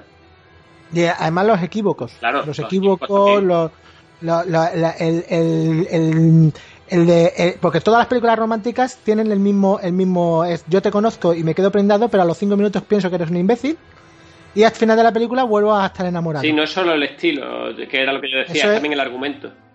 Ese es, eh, eh, y, y eso lo inventó Sucedió una noche y un pijama para dos. Fueron, son los antecedentes, son antecedentes, desde luego. Ya mm, otra cosa sería irse a la comedia más sofisticada, a lo mejor de Lubitsch o de Wilder y tal, que pero no era exactamente lo mismo. Para, para, No, no, no, no, no, es porque- que Lubitsch es otra- Claro, porque las otras son demasiado inteligentes. Eh, estas ya son más ligeras, las que, las que han mencionado, las de los 50 y tal, y son un antecedente más real de lo que tuvimos ya en los 90. Bueno, sucedió una noche de Lubitsch, ¿no? Si no me equivoco. Las ¿no? noches de Lubitsch, pero más ligeras. Sí, la más ligera de Lubitsch, con diferencia, vamos, con diferencia. Sí, quiero decir que no me voy a. No me, por eso decía las sofisticadas, no me voy a las más sofisticadas o a las, o las mejores, pero que sí, claro que son los antecedentes porque esa ligereza llega perfectamente a los 90, como he dicho. O como hmm. has dicho tú, vamos. Idea tuya, pero sí, que es exactamente así, vamos. Yo, bueno, una cosa que, no, no, eso que me sorprendí no hace mucho viendo un pijama para dos y dije, es que es totalmente Friends, vamos. Sí, sí, sí, además es súper super actual. O sea, es súper actual. ahora total, sí. Sin embargo, esa película de los 70 no hubiera no, no, no la ves. Porque los 70 no eran tan inocentes como son los 90, los 2000. No, porque el 70 para mí, y eso sí que me gusta decirlo mucho, porque, bueno, no, no lo he leído mucho por ahí, sino que yo de verdad que creo que es una, una. He llegado yo a esa conclusión, porque se habla mucho de los 80, pero la ruptura se produjo en el 70. A principios, principios de los 70 se hicieron una serie de películas como Cowboy de Medianoche, incluso El Exorcista, que es una película muy agresiva, muy gráfica. Eh, se hizo El Padrino, que es una, cosa entre clasicismo y modernidad. Se hizo porque la, escena en la que matan a Sony en el, en el puente de peaje es súper brutal. Eh, que esa viene de Bonnie and Clyde, de Arthur Penn, que es de finales de los 60, que ya empieza un poco la ruptura, pero la ruptura auténtica del cine, la, la auténtica modernidad está a principios de los 70. Sí, sí, y, y, es donde se ve. A ver, eh, es que en los 70 el cine fue más, eh, fue cuando se dejó el entretenimiento, empezó a pensarse en el arte también un poquito y también, sobre todo, en, la, en el realismo. Exacto, los, directores querían grafismo y veracidad y querían que y competían un poco a ver quién podía hacer la cosa más chunga. Porque, como vuelvo a decir, El Exorcista es un ejemplo muy bueno porque todo el mundo lo ha visto. El Exorcista es una película muy salvaje. Estamos hablando de una película que se rodó en el 71, ¿eh? Bueno, tú la ves ahora y te parece casi like, pero en el 71 no se había visto nada igual. En el que se estrenó, la gente, o en el 71, no sé, al final del 71, la gente lo pasó muy mal en la sala porque no estaba acostumbrado a una cosa así. Lo único parecido a ese efecto fue Psicosis. Sí, sería, sería algo, claro, la, escena de la ducha y tal, pero eh, ya hablamos que incluso Psicosis tiene un efecto más clásico. La otra es que es totalmente moderna, es rabiosamente moderna, pero cuando digo rabiosa es que muerde al espectador. Sí, sí, y además mm, es jodida la película, la verdad. hablaremos del de, Exorcista, por cierto, en el programa. hablaremos del Exorcista en el programa. Bueno, pues sí, me la, acaban me la han confirmado esta misma mañana que vamos a hablar del Exorcista con, una invitada de, un podcast de, ciencia ficción, no diré el nombre. Mantén el, el suspense. El suspense. Bueno, vamos a, seguir con, con Gisco porque ya vamos a, eh, eh, quería hablarte de la escena del tren porque la escena del tren en esa película es, es una escena que nos ha llegado, además de censurada por los cortes de la censura española, nos ha llegado censurada con la otra manera que tenían de, censar de, hacer censura en España, que era con el doblaje. Sí. Que el doblaje, el pues doblaje podía convertir en Mogambo, por ejemplo, lo que era una infidelidad en un incesto en un insecto y en teoría para hacerlo más más convertían a su hermano en vez de ser era su marido en la película pero lo convertían en su hermano y lo que lo convertían era en un insecto sugerido. O sea que los, los censores como digo eran seres de, de otro mundo. Era y de cine sabían muy poco la verdad. Pero nos, nos perdemos perfecto, nos perdemos el juego de palabras mm, perfecto de, de esa escena que es, que es donde demuestra que Eva Marisen es el momento donde demuestra que Eva Marisen es una mujer de almas tomar y que toma los y que toma las decisiones. de hecho, está claro, lleva siglos de ventaja. Eh, está claro que, que, la conversación que tienen mientras comen, ella le está diciendo, mira, que he sido yo la que te he traído aquí y que te quiero echar un polvo. Y se lo dice clarísimamente. Porque se lo llega a decir, dice, si te estoy invitando a habitación, ¿por qué crees que es? Podemos, pensar, podemos pensar que Gary Grant eh, podía haber llegado a ese punto si llevara la misma ventaja que lleva ella como espía, pero es que él acaba de, de nacer, ¿no? Está en pañales todavía y es ella la que toma el control. Y es lo que quería decirte, porque para que se quede claro mm, que ella es la que tiene el control, hay un momento de la, de la escena donde en castellano le dice solo hay una cama. Le dice Cary Grant a ella. Dice solo hay una cama. Y le dice ella, dice, ¿sabes lo que eso significa? Dice, sí, no, le, dice, solo hay una cama. Y dice ella, sí, solo hay una cama. Y dice Cary Grant, eso es, ¿sabes lo que eso significa, no? Y ella contesta en la versión en castellano, sí, que dormirás en el suelo. sí. No. En la versión original, aunque el, contexto de, de las palabras sea la misma, mm. eh, no dice suelo, dice down. dice abajo. Y lo que le dice es, y lo que le dice es que tú estarás abajo. Está, que la que estará arriba haciendo el cowboy. Claro, es tan cojonudamente bueno como lo del túnel, ¿eh? Sí, es tan bueno como lo, lo que pasa Lo que pasa que hay que verla o bien en versión original o en alguna restauración, pero, pero es la, eh, eh, alude a la misma genialidad. Es decir, eh, yo con decía abajo se entienda que es suelo, pero en realidad abajo es eso, que lo va a cabalgar ella, vamos.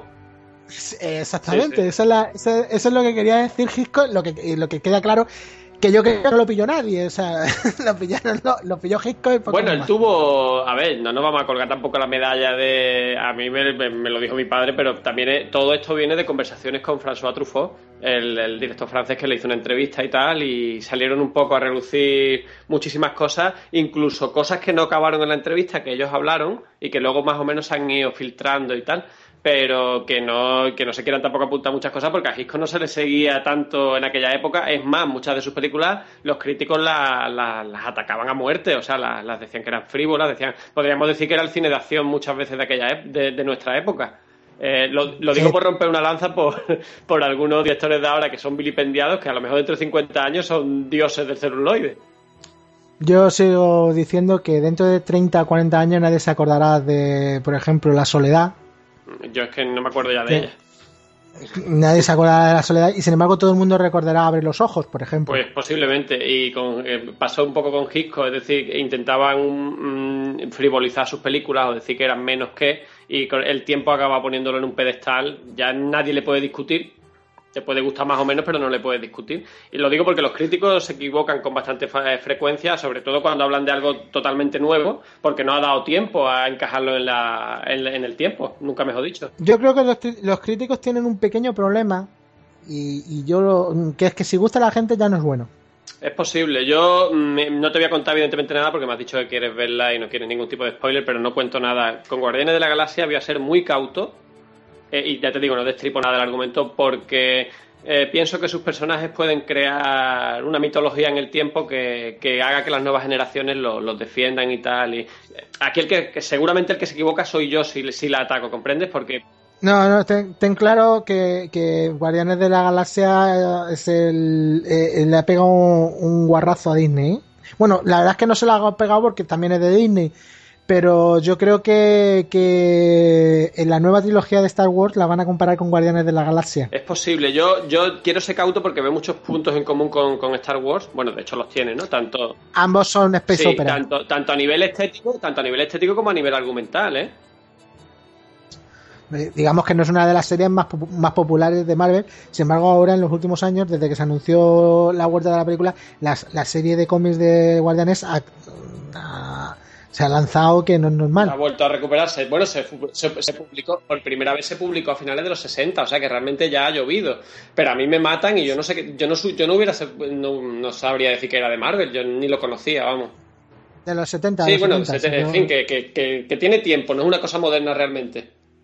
No, pues sorpresa, sorpresa total para mí. Yo cuando vi la película ni siquiera identifiqué que fuera de Marvel. Si no lo ponen, Marvel, Guardianes de la Galaxia. Digo, pero esto que es un cómic. Digo, pero esto tiene que, tiene que eh. ser del año pasado porque es que no ha dado tiempo y, tiene ya por lo menos 40 años. Hombre, tienes que pensar que Marvel tiene cientos de cientos de, universos y de personajes. Cientos. Yo no, pensaba, no pensaba que tuviera tanto, ¿eh? Lo que pasa es que el problema es que si es que Jack Kirby, Jack Kirby y Stan Lee eran muy prolíficos. Ya veo, ya. No, de hecho, sí, sigue siendo, claro. porque sigue saliendo de secundario, de, en cameo en sus películas. Sí, pero ya no, ya no se inventa cosas. su, época de inventar cosas ya ha pasado, eh, de inventar personajes.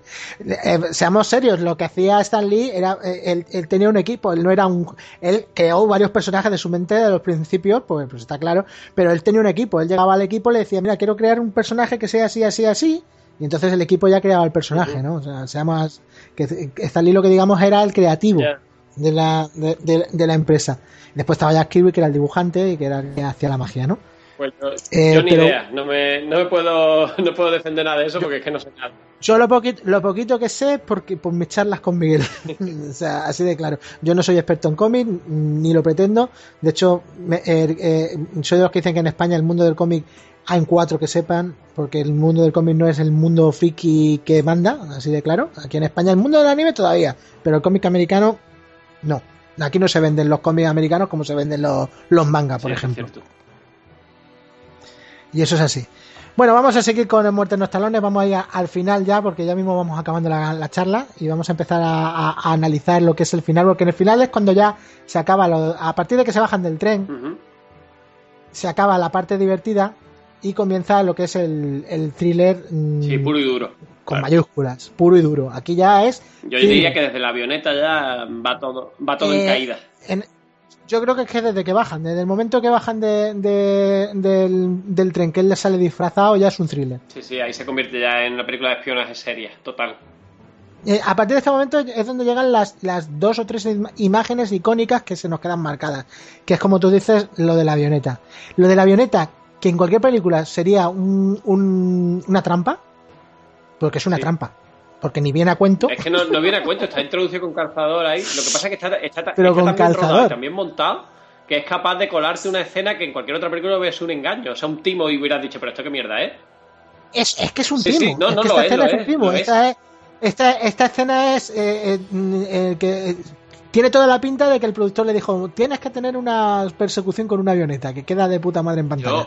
o, que Hitchcock dijo eso. Quiero Al mismo se le ocurrió, dijo yo dejo imágenes con esto para la posteridad, quién sabe lo que pasaba por su cabeza, o dijo no, la escena está chula, pero es que no viene a cuento, pero me da igual, yo la voy a rodar igual. Me da igual, le hago que me coja un autobús. es que es tan mítica esa escena que, que, que, parece un cortometraje en sí mismo, o sea, porque la, sacas de la película y tiene, y tiene su... Quizá, lo, que lo que perseguía era un poco eso, ¿no? Como está en, el tono general de la película mm, en cuanto a ligereza, entre comillas, porque de ligereza nada, o sea, es una película magnífica de principio a fin, pero él, él dijo, aquí sí la puedo poner, o sea, en psicosis y en vértigo no, como digo, él buscaba yo creo relajarse un poco, pero con la muerte de los talones, ¿por qué no? Y, y la puso ahí porque le dio la gana.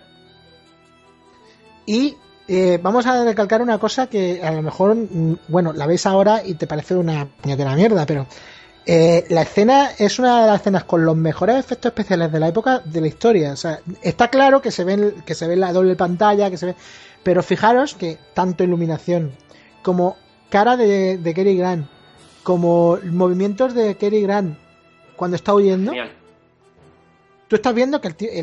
o sea, si tú suspendes la realidad, como, como hay que ir al cine, suspendiendo la realidad, y te olvidas de que eso es una pantalla que se nota mucho, que es una pantalla, eh, detrás, eh, tú no lo notas.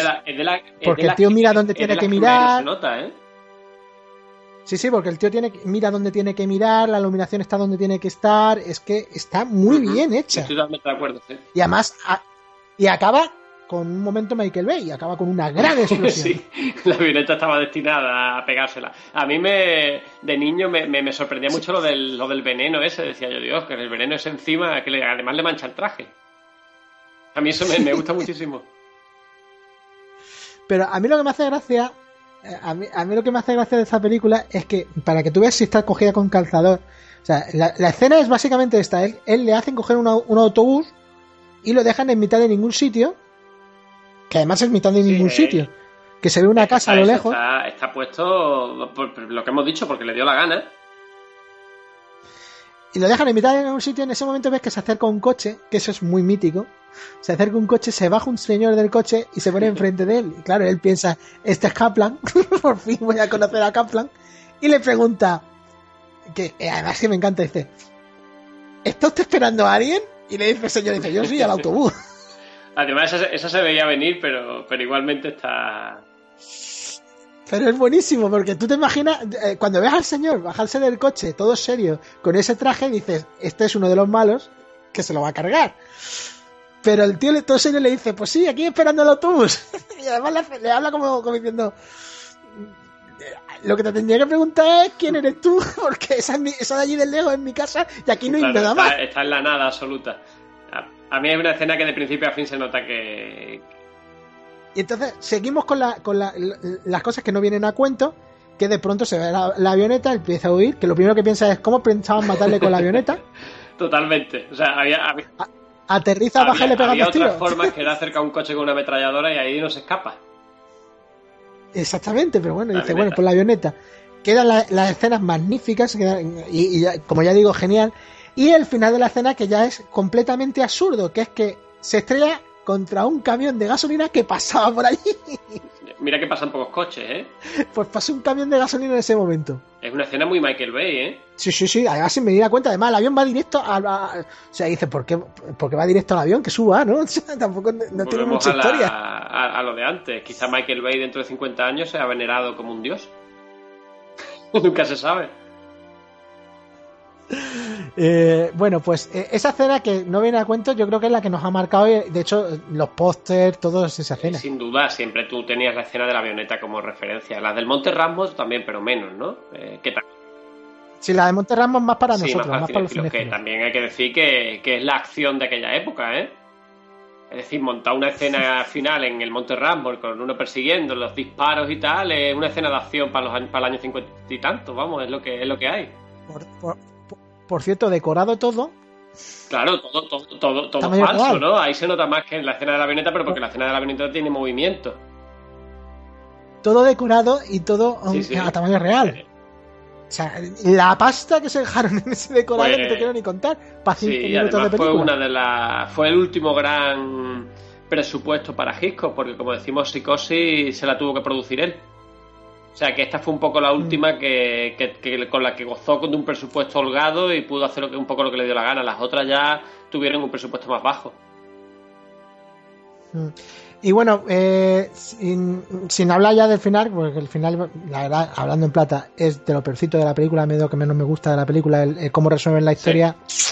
Se queda Por eso yo digo que de la mitad al final, para mí pierde un poco del, impacto, de a pesar de que están las escenas y tal, que está muy bien, pierde un poco del impacto de la primera parte. Pero igualmente, bueno, cuando le disparan falso en, en el sitio este de montaña, en el parador, ¿no? Y tal, a mí esa escena me gusta mucho, me parece muy divertida. Eh, es que eh, además si os suena esa escena, si la estáis viendo por primera vez y os suena esa escena, es que esa escena ha salido en muchísimas está películas. Muy homenajeada, sí.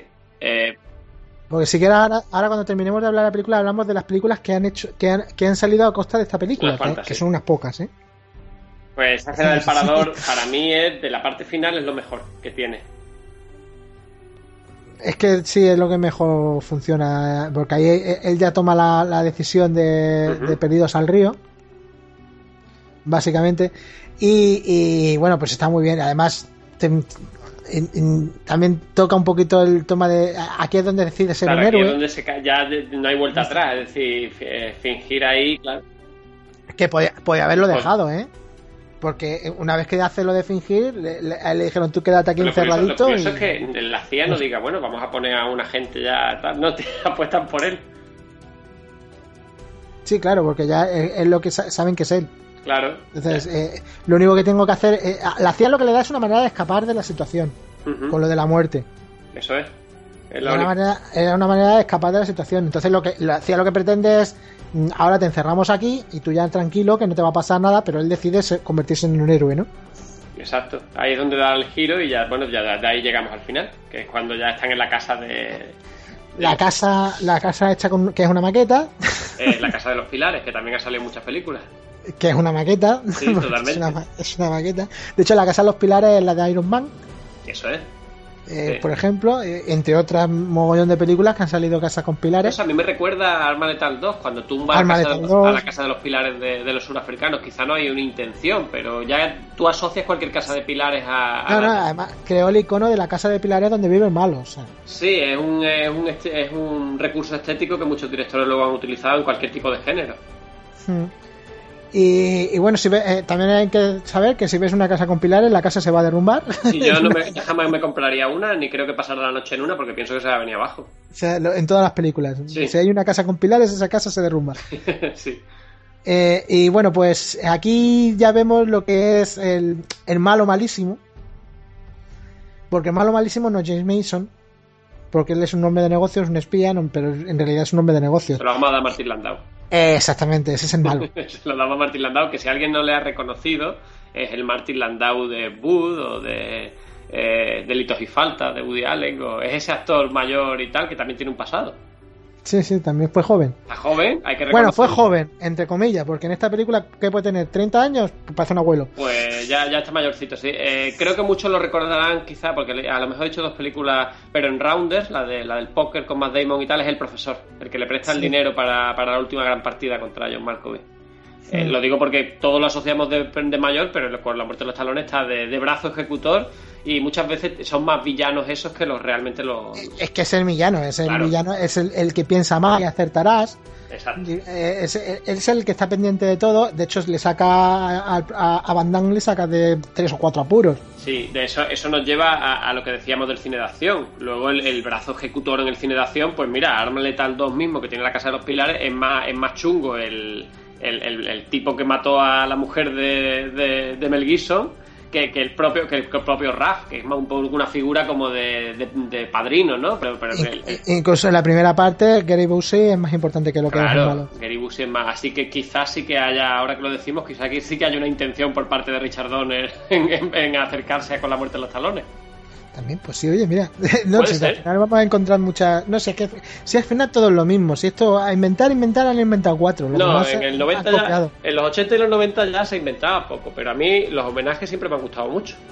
Mm. Si de verdad lo es, que no lo sé, no sé, he llegado a esa reflexión hablando contigo ahora mismo aquí, pero si hay homenajes, por mí encantado, ya te digo, inventar es muy difícil.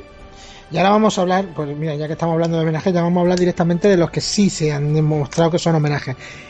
Y yo voy a, a, poner dos comedias. Seguramente haya más, pero yo voy a poner dos comedias que son muy malas, las dos. bueno, una no es tan mala. De hecho, una eh, podríamos decir que esa está buena. La otra es mala.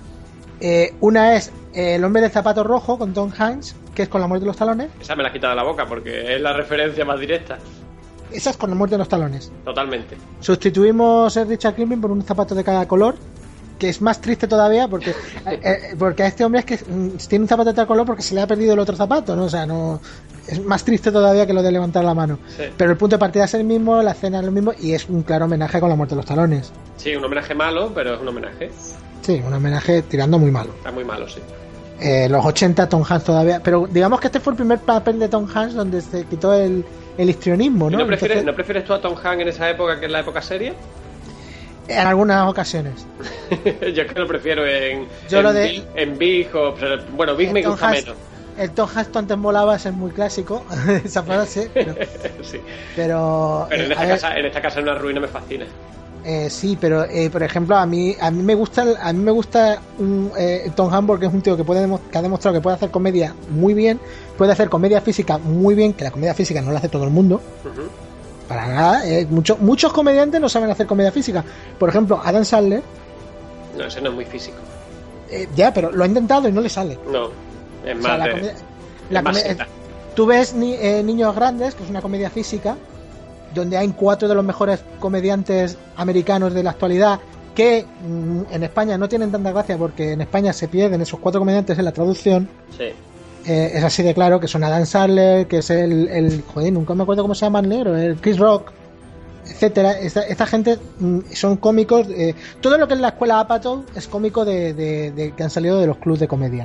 Mm.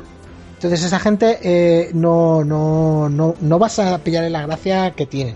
Esos son cómicos de Saturday Night Live también, supongo, ¿no? Claro, la mayoría son de sí. club de comedia, de Saturday Night Live, de escuela neoyorquina. Sí, bueno, ahí, empezaron todos un poco, incluso Bill Murray y, Eddie Murphy, por ejemplo, vienen de ahí. Sí, pero es diferente. La escuela 90 Saturday Night Live no tiene nada que ver con la escuela 80. Y para nada tiene que ver con la escuela del 2000 de Saturday Night Live, donde la escuela de 2000 ya ha dejado un poco el, lo de los 90 del el humor zafio y el, y el sí, claro, se, ha ido, se ha ido regenerando, supongo. Eh, sí, claro. Es que lo bueno que tiene Saturday Night Live es que lleva 30 años de programa, pero eh, su humor, sea, eh, el, el, los productores y el director, los que han encargado, han estado muy al, al día de lo que se estaba cociendo en, en los en los círculos cómicos de, de, de los barrios de es, Nueva York. Es imposible mantenerse 30 años si no, si no hay una si no hay una modernización del producto. Sí, sí, por eso los actores duran 5 o 6 temporadas claro. y cambian por otros. Se reinventan continuamente. Sí, la, una de las cosas que tiene bueno Saturday Night Live es que no cambian completamente de... ¿Por qué siguen tantos años? Porque, porque se va uno. Se va, cada año se va uno. Del, del, reparto del reparto. ¿qué ocurre? que es eh, pierden los fans de ese pero ganan los que del, del que lo sustituye. A nosotros no nos llega porque es como mandarle torrente a ellos no creo que lo fueran a entender. No, es exactamente lo mismo. Sí, es que no se, me ocurre otro, otro, no se me ocurre otro otro ejemplo. Entonces Adam Sandler ha intentado la comedia física niños grandes y claro ahí ves a Chris Rock que sí es un comediante físico o al, al gordo que nunca me acuerdo cómo se llama el de, el de Hitch. Jonah Hill eh, no, no, es que no me acuerdo cómo se llama. Espérate que te lo. Eh, vamos a hacer un, vamos a hacer una trampa. Vamos a mirar Film No, pues se puede mirar, sin problema. Niños grandes. Eh, que es una película que es muy mala. Es mala, pero que, mala. te, que te hace pasar un ratito. de- eh, es una película que han usado por la tarde a las 4 de la tarde. Como Tengo muchos yo. amigos a los que, se, a los que les gusta, ¿eh? Kevin James, Ese no sé quién es, la verdad. O sea, el de, niño, el de niños grandes, ¿no? el, el gordete. ah, vale, vale. Ese el no. gordete de. Ese no el Kevin. James es un actor que es 100% comediante físico. Y claro, se los come a todos con papas. Aquí, es, aquí no llega ese, ese estilo, no, nos- no nos ha llegado, supongo, por el doblaje, como has dicho tú. Claro, eh, entonces, eh, ese estilo de, de- Por ejemplo, hay una película que es buenísima, de Jude Apatow, que no... Bueno, a ver, buenísima. Es buenísima para la gente que, que como yo, pues intentamos hacer nuestros pinitos en el humor, ¿no? Y entonces, eh, el- que a mí me encanta, que es hazme reír, porque es que es la realidad pura y dura. Cuidado con Judah Pato, que es uno de los gurús que pueden quedar del cine de humor, ¿eh? Para el futuro. Eh, ¿Tú has visto hazme reír? Esa no la he visto. Con Adam Sandler. No.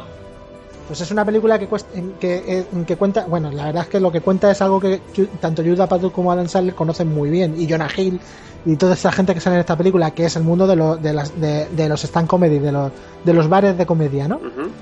Entonces, ¿qué ocurre? Eh, eh, lo que te ¿Por qué fue un fracaso? Porque, claro, cuando dices Adam Sandler in- interpretando a lo que él era, un comediante de bar, eh, ¿sabes? Sí. Famoso que, que vuelve a intentar ir a los bares para volver a pillar, el, eh, para, eh, ¿cómo diría? Para acoplarse a la nueva generación, ¿no? Sí. Eso es lo que va a hacerme reír, ¿no? Básicamente. Pero lo que en realidad es, es un drama de lo difícil que es hacer humor. Es- es- eh, tiene un estilo que mm, parece puede hacer pensar que es un ya hablo de Apatow que es un comediante que está pero luego ves películas como Virgen a los 40 y tienen algo tiene algo Tiene- algo contienen Tienen doble, do- doble lectura todas. sí Todas, todas, todas sus películas tienen doble lectura.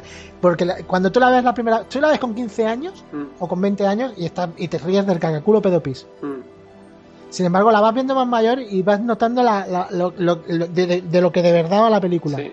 Y, y yo Apatow es como, yo creo que como dices tú, es uno de los que dentro de 30 años la gente dirá, Yuta Apatow.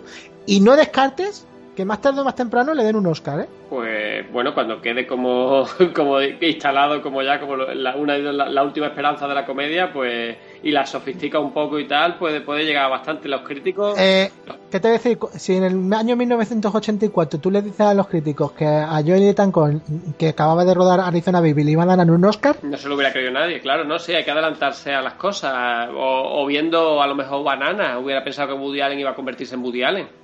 En el exactamente. 70, a principios de los 70, pues, pues bueno, pues Porque Bananas es una comedia loca. Claro, Bananas las primeras, toma el dinero y corre, Bananas, esas películas no tenían pinta de, de son- son muy divertidas y tal, pero, pero ah, lo que vino ya fue Annie Hall en el 77, que es así, pero que con Judo Pato puede pasar una cosa parecida, si él se sofistica y mantiene el pulso y tal, ya te digo que cuenta con bastante más apoyo de la crítica de lo que parece, ¿eh? Sí, Tienes que pensar que es un hombre que se va haciendo mayor y, y más tarde o más temprano hará, hará su canto del cine, como digo yo. Yo he Más visto, tarde yo ya te digo, temprano. mm, recuerdo Virgen a los 40, creo que he visto alguna más suya, si no te- tenía alguna rara por ahí que habré visto, pero, pero es una película que, que sorprendentemente no está tan mal como parece a primera vista, ¿eh? y aparte Steve Carell, que es un actor muy divertido, o sea, yo me parto con él. Pero tiene, tiene, esa película tiene algo, y ese algo es lo que me hace pensar que, que, que ayuda a Pato puede convertirse en un director, en un guionista, director bastante interesante. Steve Carrell es que es un tío que supo aprovechar su, su oportunidad, que fue en Como Dios, Sí. que le dieron tres minutos de película Y la- y se quedó con la película él solo. sí. Aparte la serie esta que hacía, la de...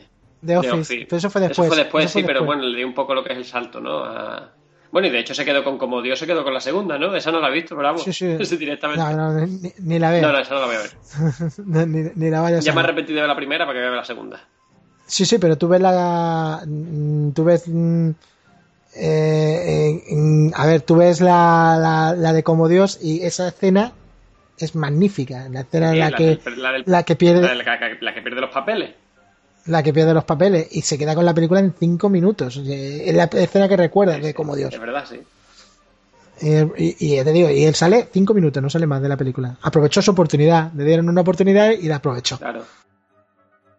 En, la otra película que te quería comentar que podríamos decir que es un homenaje, sobre todo por el tema del tren, que es la que a mí me gusta, porque me parece una película a recomendar, que es El Expreso de Chicago. Sí, es cierto.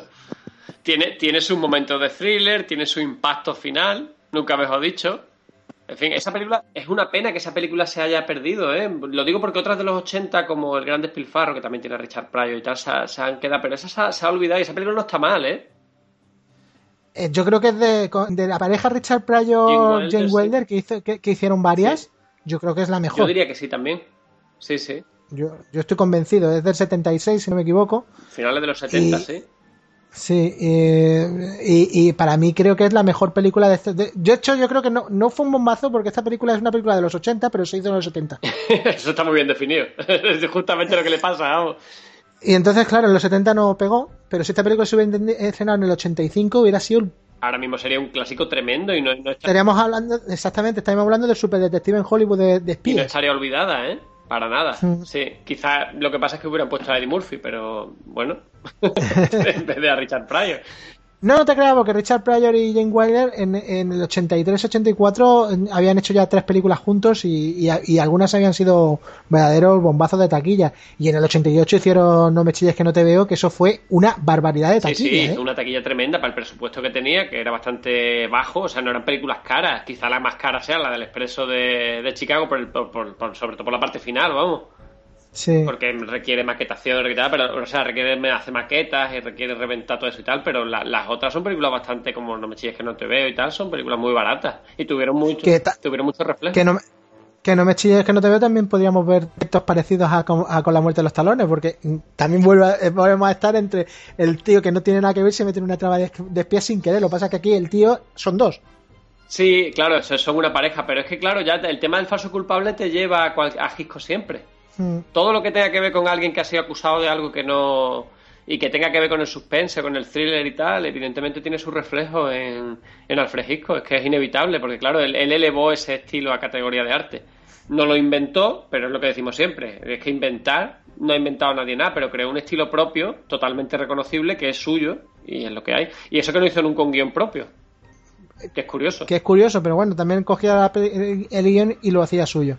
Lo hacía suyo, le pasa como a Kubrick. Kubrick cogía los guiones, eran novelas que él leía, le gustaban, compraba los derechos, llamaba al escrito de la novela, escribía el guion con él, luego hacía lo que le salía de los cojones y convertía la película en suya, te guste más o te guste menos, creó un estilo propio. Es lo que se llama un creador o un autor, o lo que quieras ya decir, pero esos son directores que están en un nivel superior. Y Hitchcock, pues evidentemente es uno de ellos. Bueno, pues si quieres ya vamos terminando y para terminar vamos a... Te voy a pedir que, me, que, me, que, le vendas la película a alguien que no la haya visto. Bueno, eh, habría dos formas de venderla, ¿no? Una es, ¿has visto algo de Hitchcock? Pues no es tan seria, esta es más divertida. o sea, verla, porque te lo vas a pasar bien. Eh, vuelvo a lo que dije un poco al principio. Yo se la he puesto a gente, y hablamos de una película de finales de los 50, se le ha puesto a gente que, que no, no, le gusta el cine clásico, en fin, lo que le gusta es ver las películas de ahora, que, es una cosa muy normal, porque no son cinéfilos y no les interesa aquello, ni hacen un estudio de aquello, y, me se ha sorprendido de, de pasárselo bien, de, reírse con ella, de entretenerse y tal. Y luego la otra categoría sería, ¿hay algún cinéfilo que no haya visto esta película?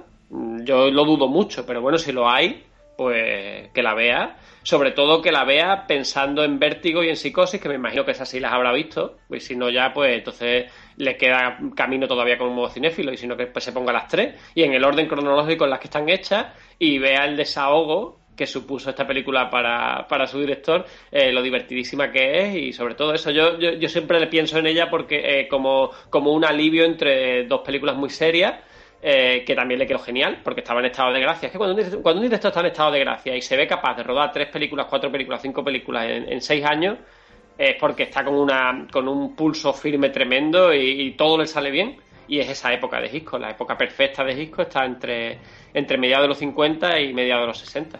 En, el programa número 3 eh, que, hice con Luis, eh, hablamos de algo parecido con, con el director John Carpenter.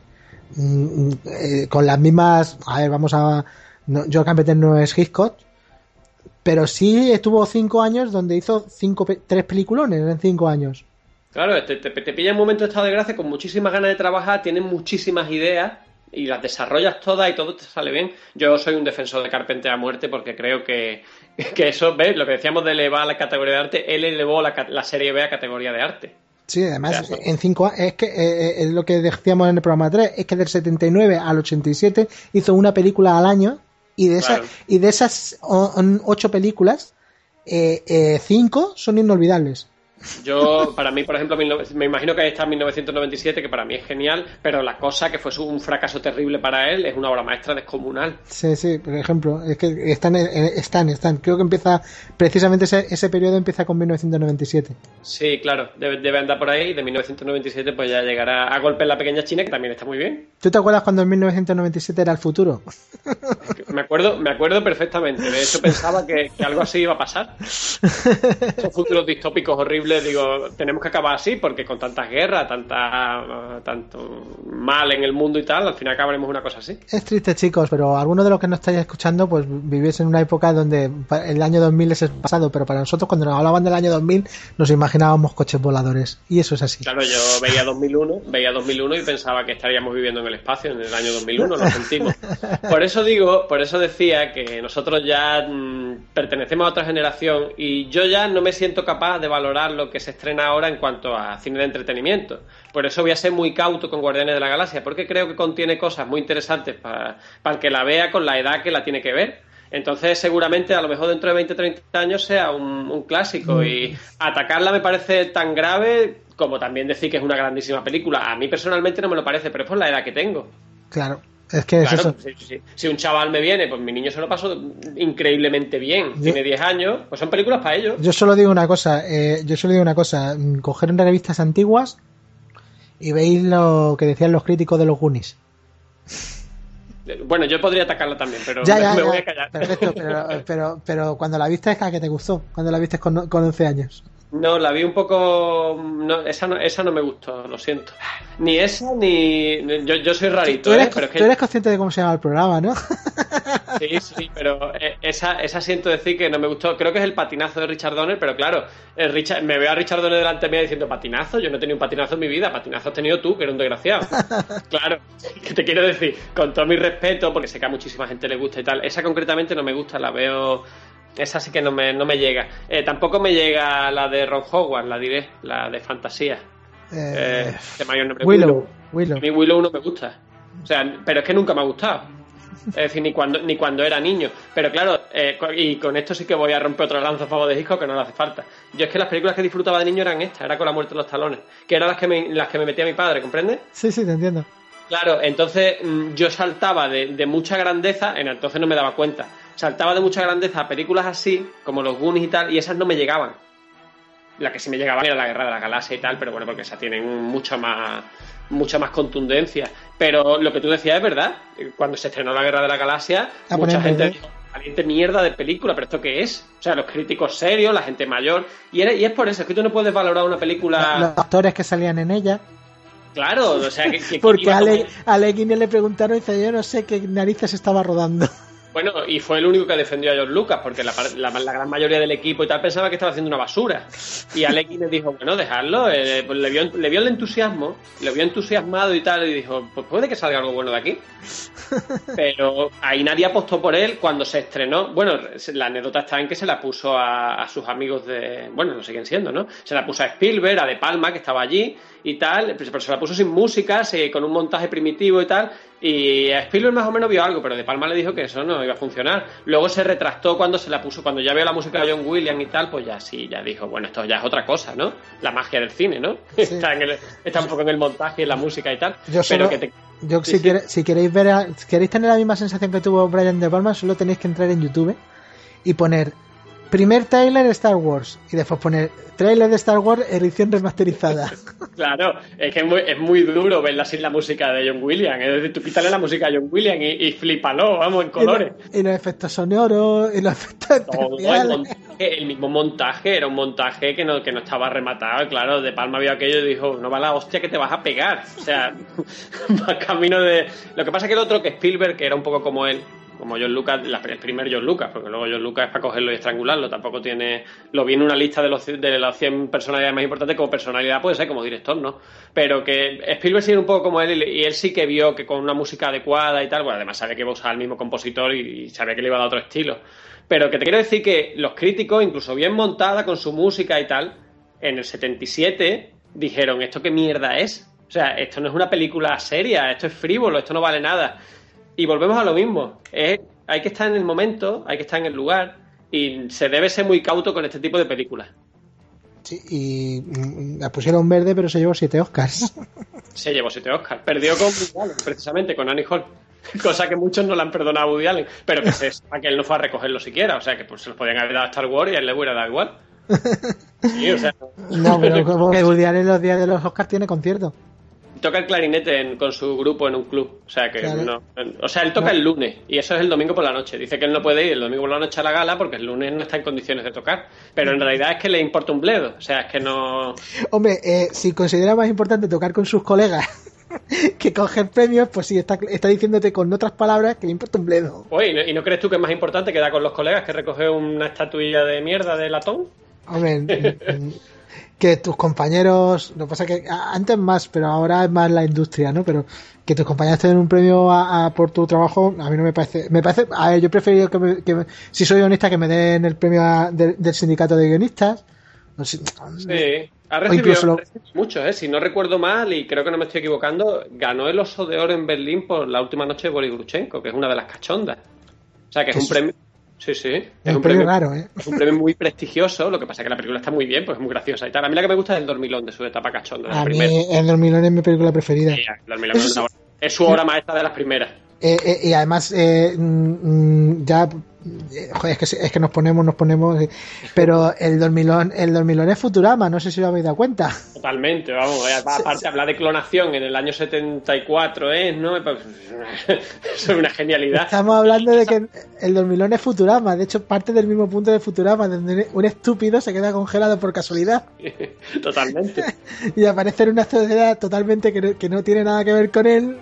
Una distopía de pesadilla, vamos. Para un, para un tipo que, que es hipocondríaco y o sea, está- es totalmente fry, sí. Sí, es Fry, incluso, incluso se le- en Demolition Man ves un montón de chistes del dormilón. Sí, Fry encaja mejor en el 3000 porque ya no tiene ningún tipo de inquietud cultural, pero el personaje de Woody Allen, el señor Monroe, pues está jodido porque está en una época que dice, pero ¿esto qué es? Y mira que mi época era mala. Pero Sí. esta, esta ya es, vamos, para suicidarse. A mí me encanta la- el, el- en el dormilón me encanta el rollo de la bola. La, la bola, la bola. Venga, yo quiero una, ¿eh? Y si no, un aparato de eso, un orgasmatrón de eso. El argasmatrón. Bueno, pues ya está, ya creo que, que ya hemos echado una- un buen rato, que a las personas que no hayan visto, si hay alguna, que yo creo que no hay muchos, que no hayan visto con la muerte de los talones, mm, mm, después de lo que hemos hablado, van a verla. Y los que no la, y los que la han visto, estoy casi seguro que van a, a- a correr a la, a la biblioteca de sus padres, porque ahora esta película es muy difícil de conseguir legalmente, muy difícil. Doy Sí. fe, lo he intentado, no se puede, no hay manera. No hay manera. Eh, Conseguir una edición española de, de Con la muerte de los talones es súper complicado. En versión original es más fácil. Si te vas a Amazon o te vas a eBay, es bastante más fácil. Pero claro, en versión original sin subtitulada en castellano, pues mucha gente nos perdemos la mitad. Eh, Puede ser yo, eh, la versión original sería un poco para el que la haya visto muchas veces. Yo la tengo en versión original. Mm. Pero claro, ¿cuántas veces la vi de niño en español? Pues yo que sé, incontables. O sea que Y, no. y es muy difícil, es muy difícil de ver. Además, si podéis ver la versión original, está sin censurar, porque todas las versiones en castellano están, están excepto la última, que es la que vi yo el otro día, eh, excepto la última, todas son la versión de censurada por la censura española. Y en esta, pues está la típica eh, eh, las típicas las que han tenido que redoblar las escenas que censuraron y que eliminaron. En la escena del tren se nota el redoblaje en dos o tres ocasiones. Sí. Yo por eso, digo, por eso digo, pero claro, si la van a ver por primera vez, si está recomendándose algo por primera vez, que la intente ver en español, porque en, en versión original va a perderse mucho. Hmm. Y bueno, pues que ha sido un placer estar contigo, que espero que venga en, en otra ocasión, hablemos de, de otro clásico antes de que acabe la temporada. Nada, solo tienes que llamarme. Tú sabes que yo en compañía tuya estoy encantado. Lo que también podríamos atacar es una que odiemos y entonces pues la gente disfrutará más con el hater que llevamos dentro. Pero No, no, no, este, este, este programa no es hate, es más, más para recordar buenos momentos. Bah, Esto es abuelo cebolleta. De, todo- de todos modos, ya, ya hablando de esto, encontramos cosas a las que atacar, así que yo mismo acabo de volver a atacar a Willow y a, y a los Goonies, que son dos totem casi sagrados, pero bueno, como se ha dicho siempre, para gustos colores, ¿no? Má- Más Goonies que, to- que Willow. Willow sí tiene más detractores. Willow, no, sé, yo siempre he sido detractor total de ella, vamos, nunca me ha gustado, nunca la he defendido, nadie podrá decir que yo esas películas me han gustado. Bueno, mi hermano es mi mejor testigo porque yo veía las películas con él. Es que Ron, Ron, se le ha hecho una película buena que es Howard el Pato. Esa es la buena, ¿no? es la única buena que ha hecho Ron Howard. Le puso su nombre además, le puso su apellido. Eh, por cierto, bueno, no, digo nada.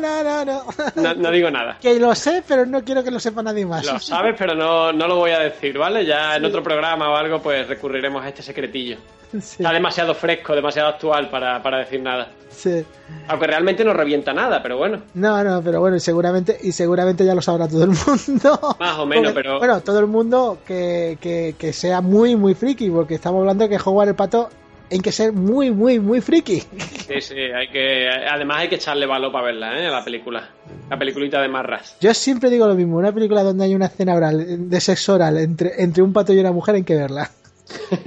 Mira, solo por eso merece la pena, eso es verdad.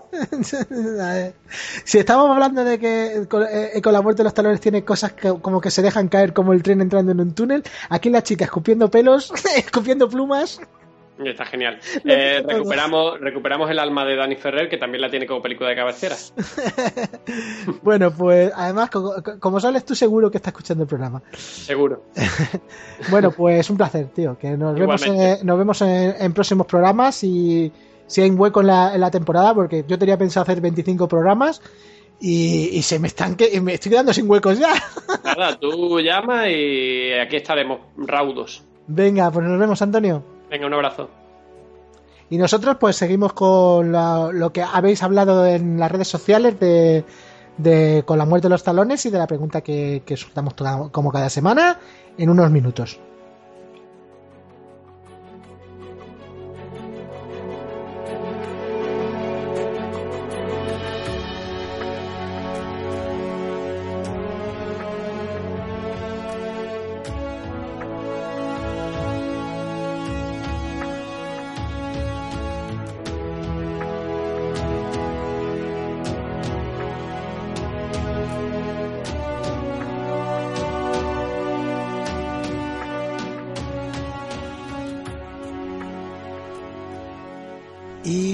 ¿Cómo se nota que este programa ha ido sobre una película clásica? Una película que, aunque a mí me gusta mucho y tiene y prácticamente todos hemos visto, pero no es el, tipo de película que, que soléis comentar, porque solo tres comentarios a las dos preguntas que hemos planteado como cada semana.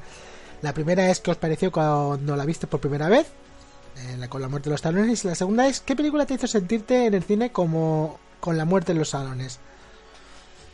Y comenzamos con la respuesta de, del sufrero satánico que dice la vi bastante crecidito, pero aún así me hizo sentir esa típica ansiedad que producen las pelis de Hitchcock. Para mí una de las mejores pelis. Y bueno, eh, respondiendo a la segunda pregunta, cualquier película de Indiana Jones me produce esa sensación de tener la muerte en los talones constantemente. Aunque al final sabes que lo que le persigue realmente es la, la prota. Y se salva de todo y se queda con la chica.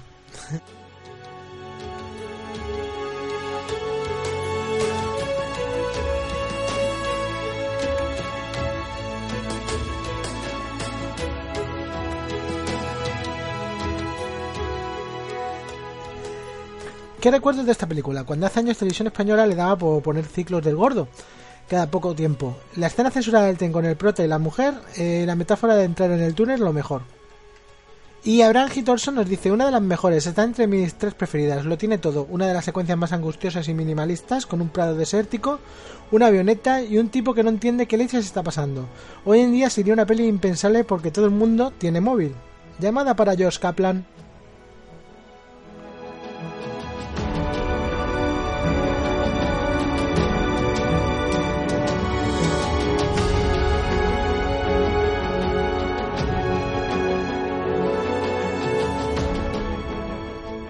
Y hasta aquí el capítulo 6 de La Cueva del Guni, el que hemos dedicado con la muerte de los talones. Espero que os haya gustado. Ha sido un poquito más largo de lo habitual, pero ya sabéis, es que me pongo a hablar con Antonio Alcaide y se nos va, se nos va mucho el reloj. Así que espero que disculpéis esta media horita más aproximadamente que dura el programa. Y bueno, pues nos vemos en el próximo programa. Espero que estéis ahí, que lo hayáis disfrutado y sé bienvenido a la Cueva del Guni. Sabéis que podéis seguirnos en Facebook, en la Cueva del Guni, fanpage. Podéis seguirnos en Twitter, en mi Twitter personal, arroba TonyFusionFreak. Y también podéis seguirnos en el blog de Blogger, que es eh, blogspot eh, la Cueva del Guni. Eh, sin más, decir que nos vemos en el próximo programa y que pasarlo bien.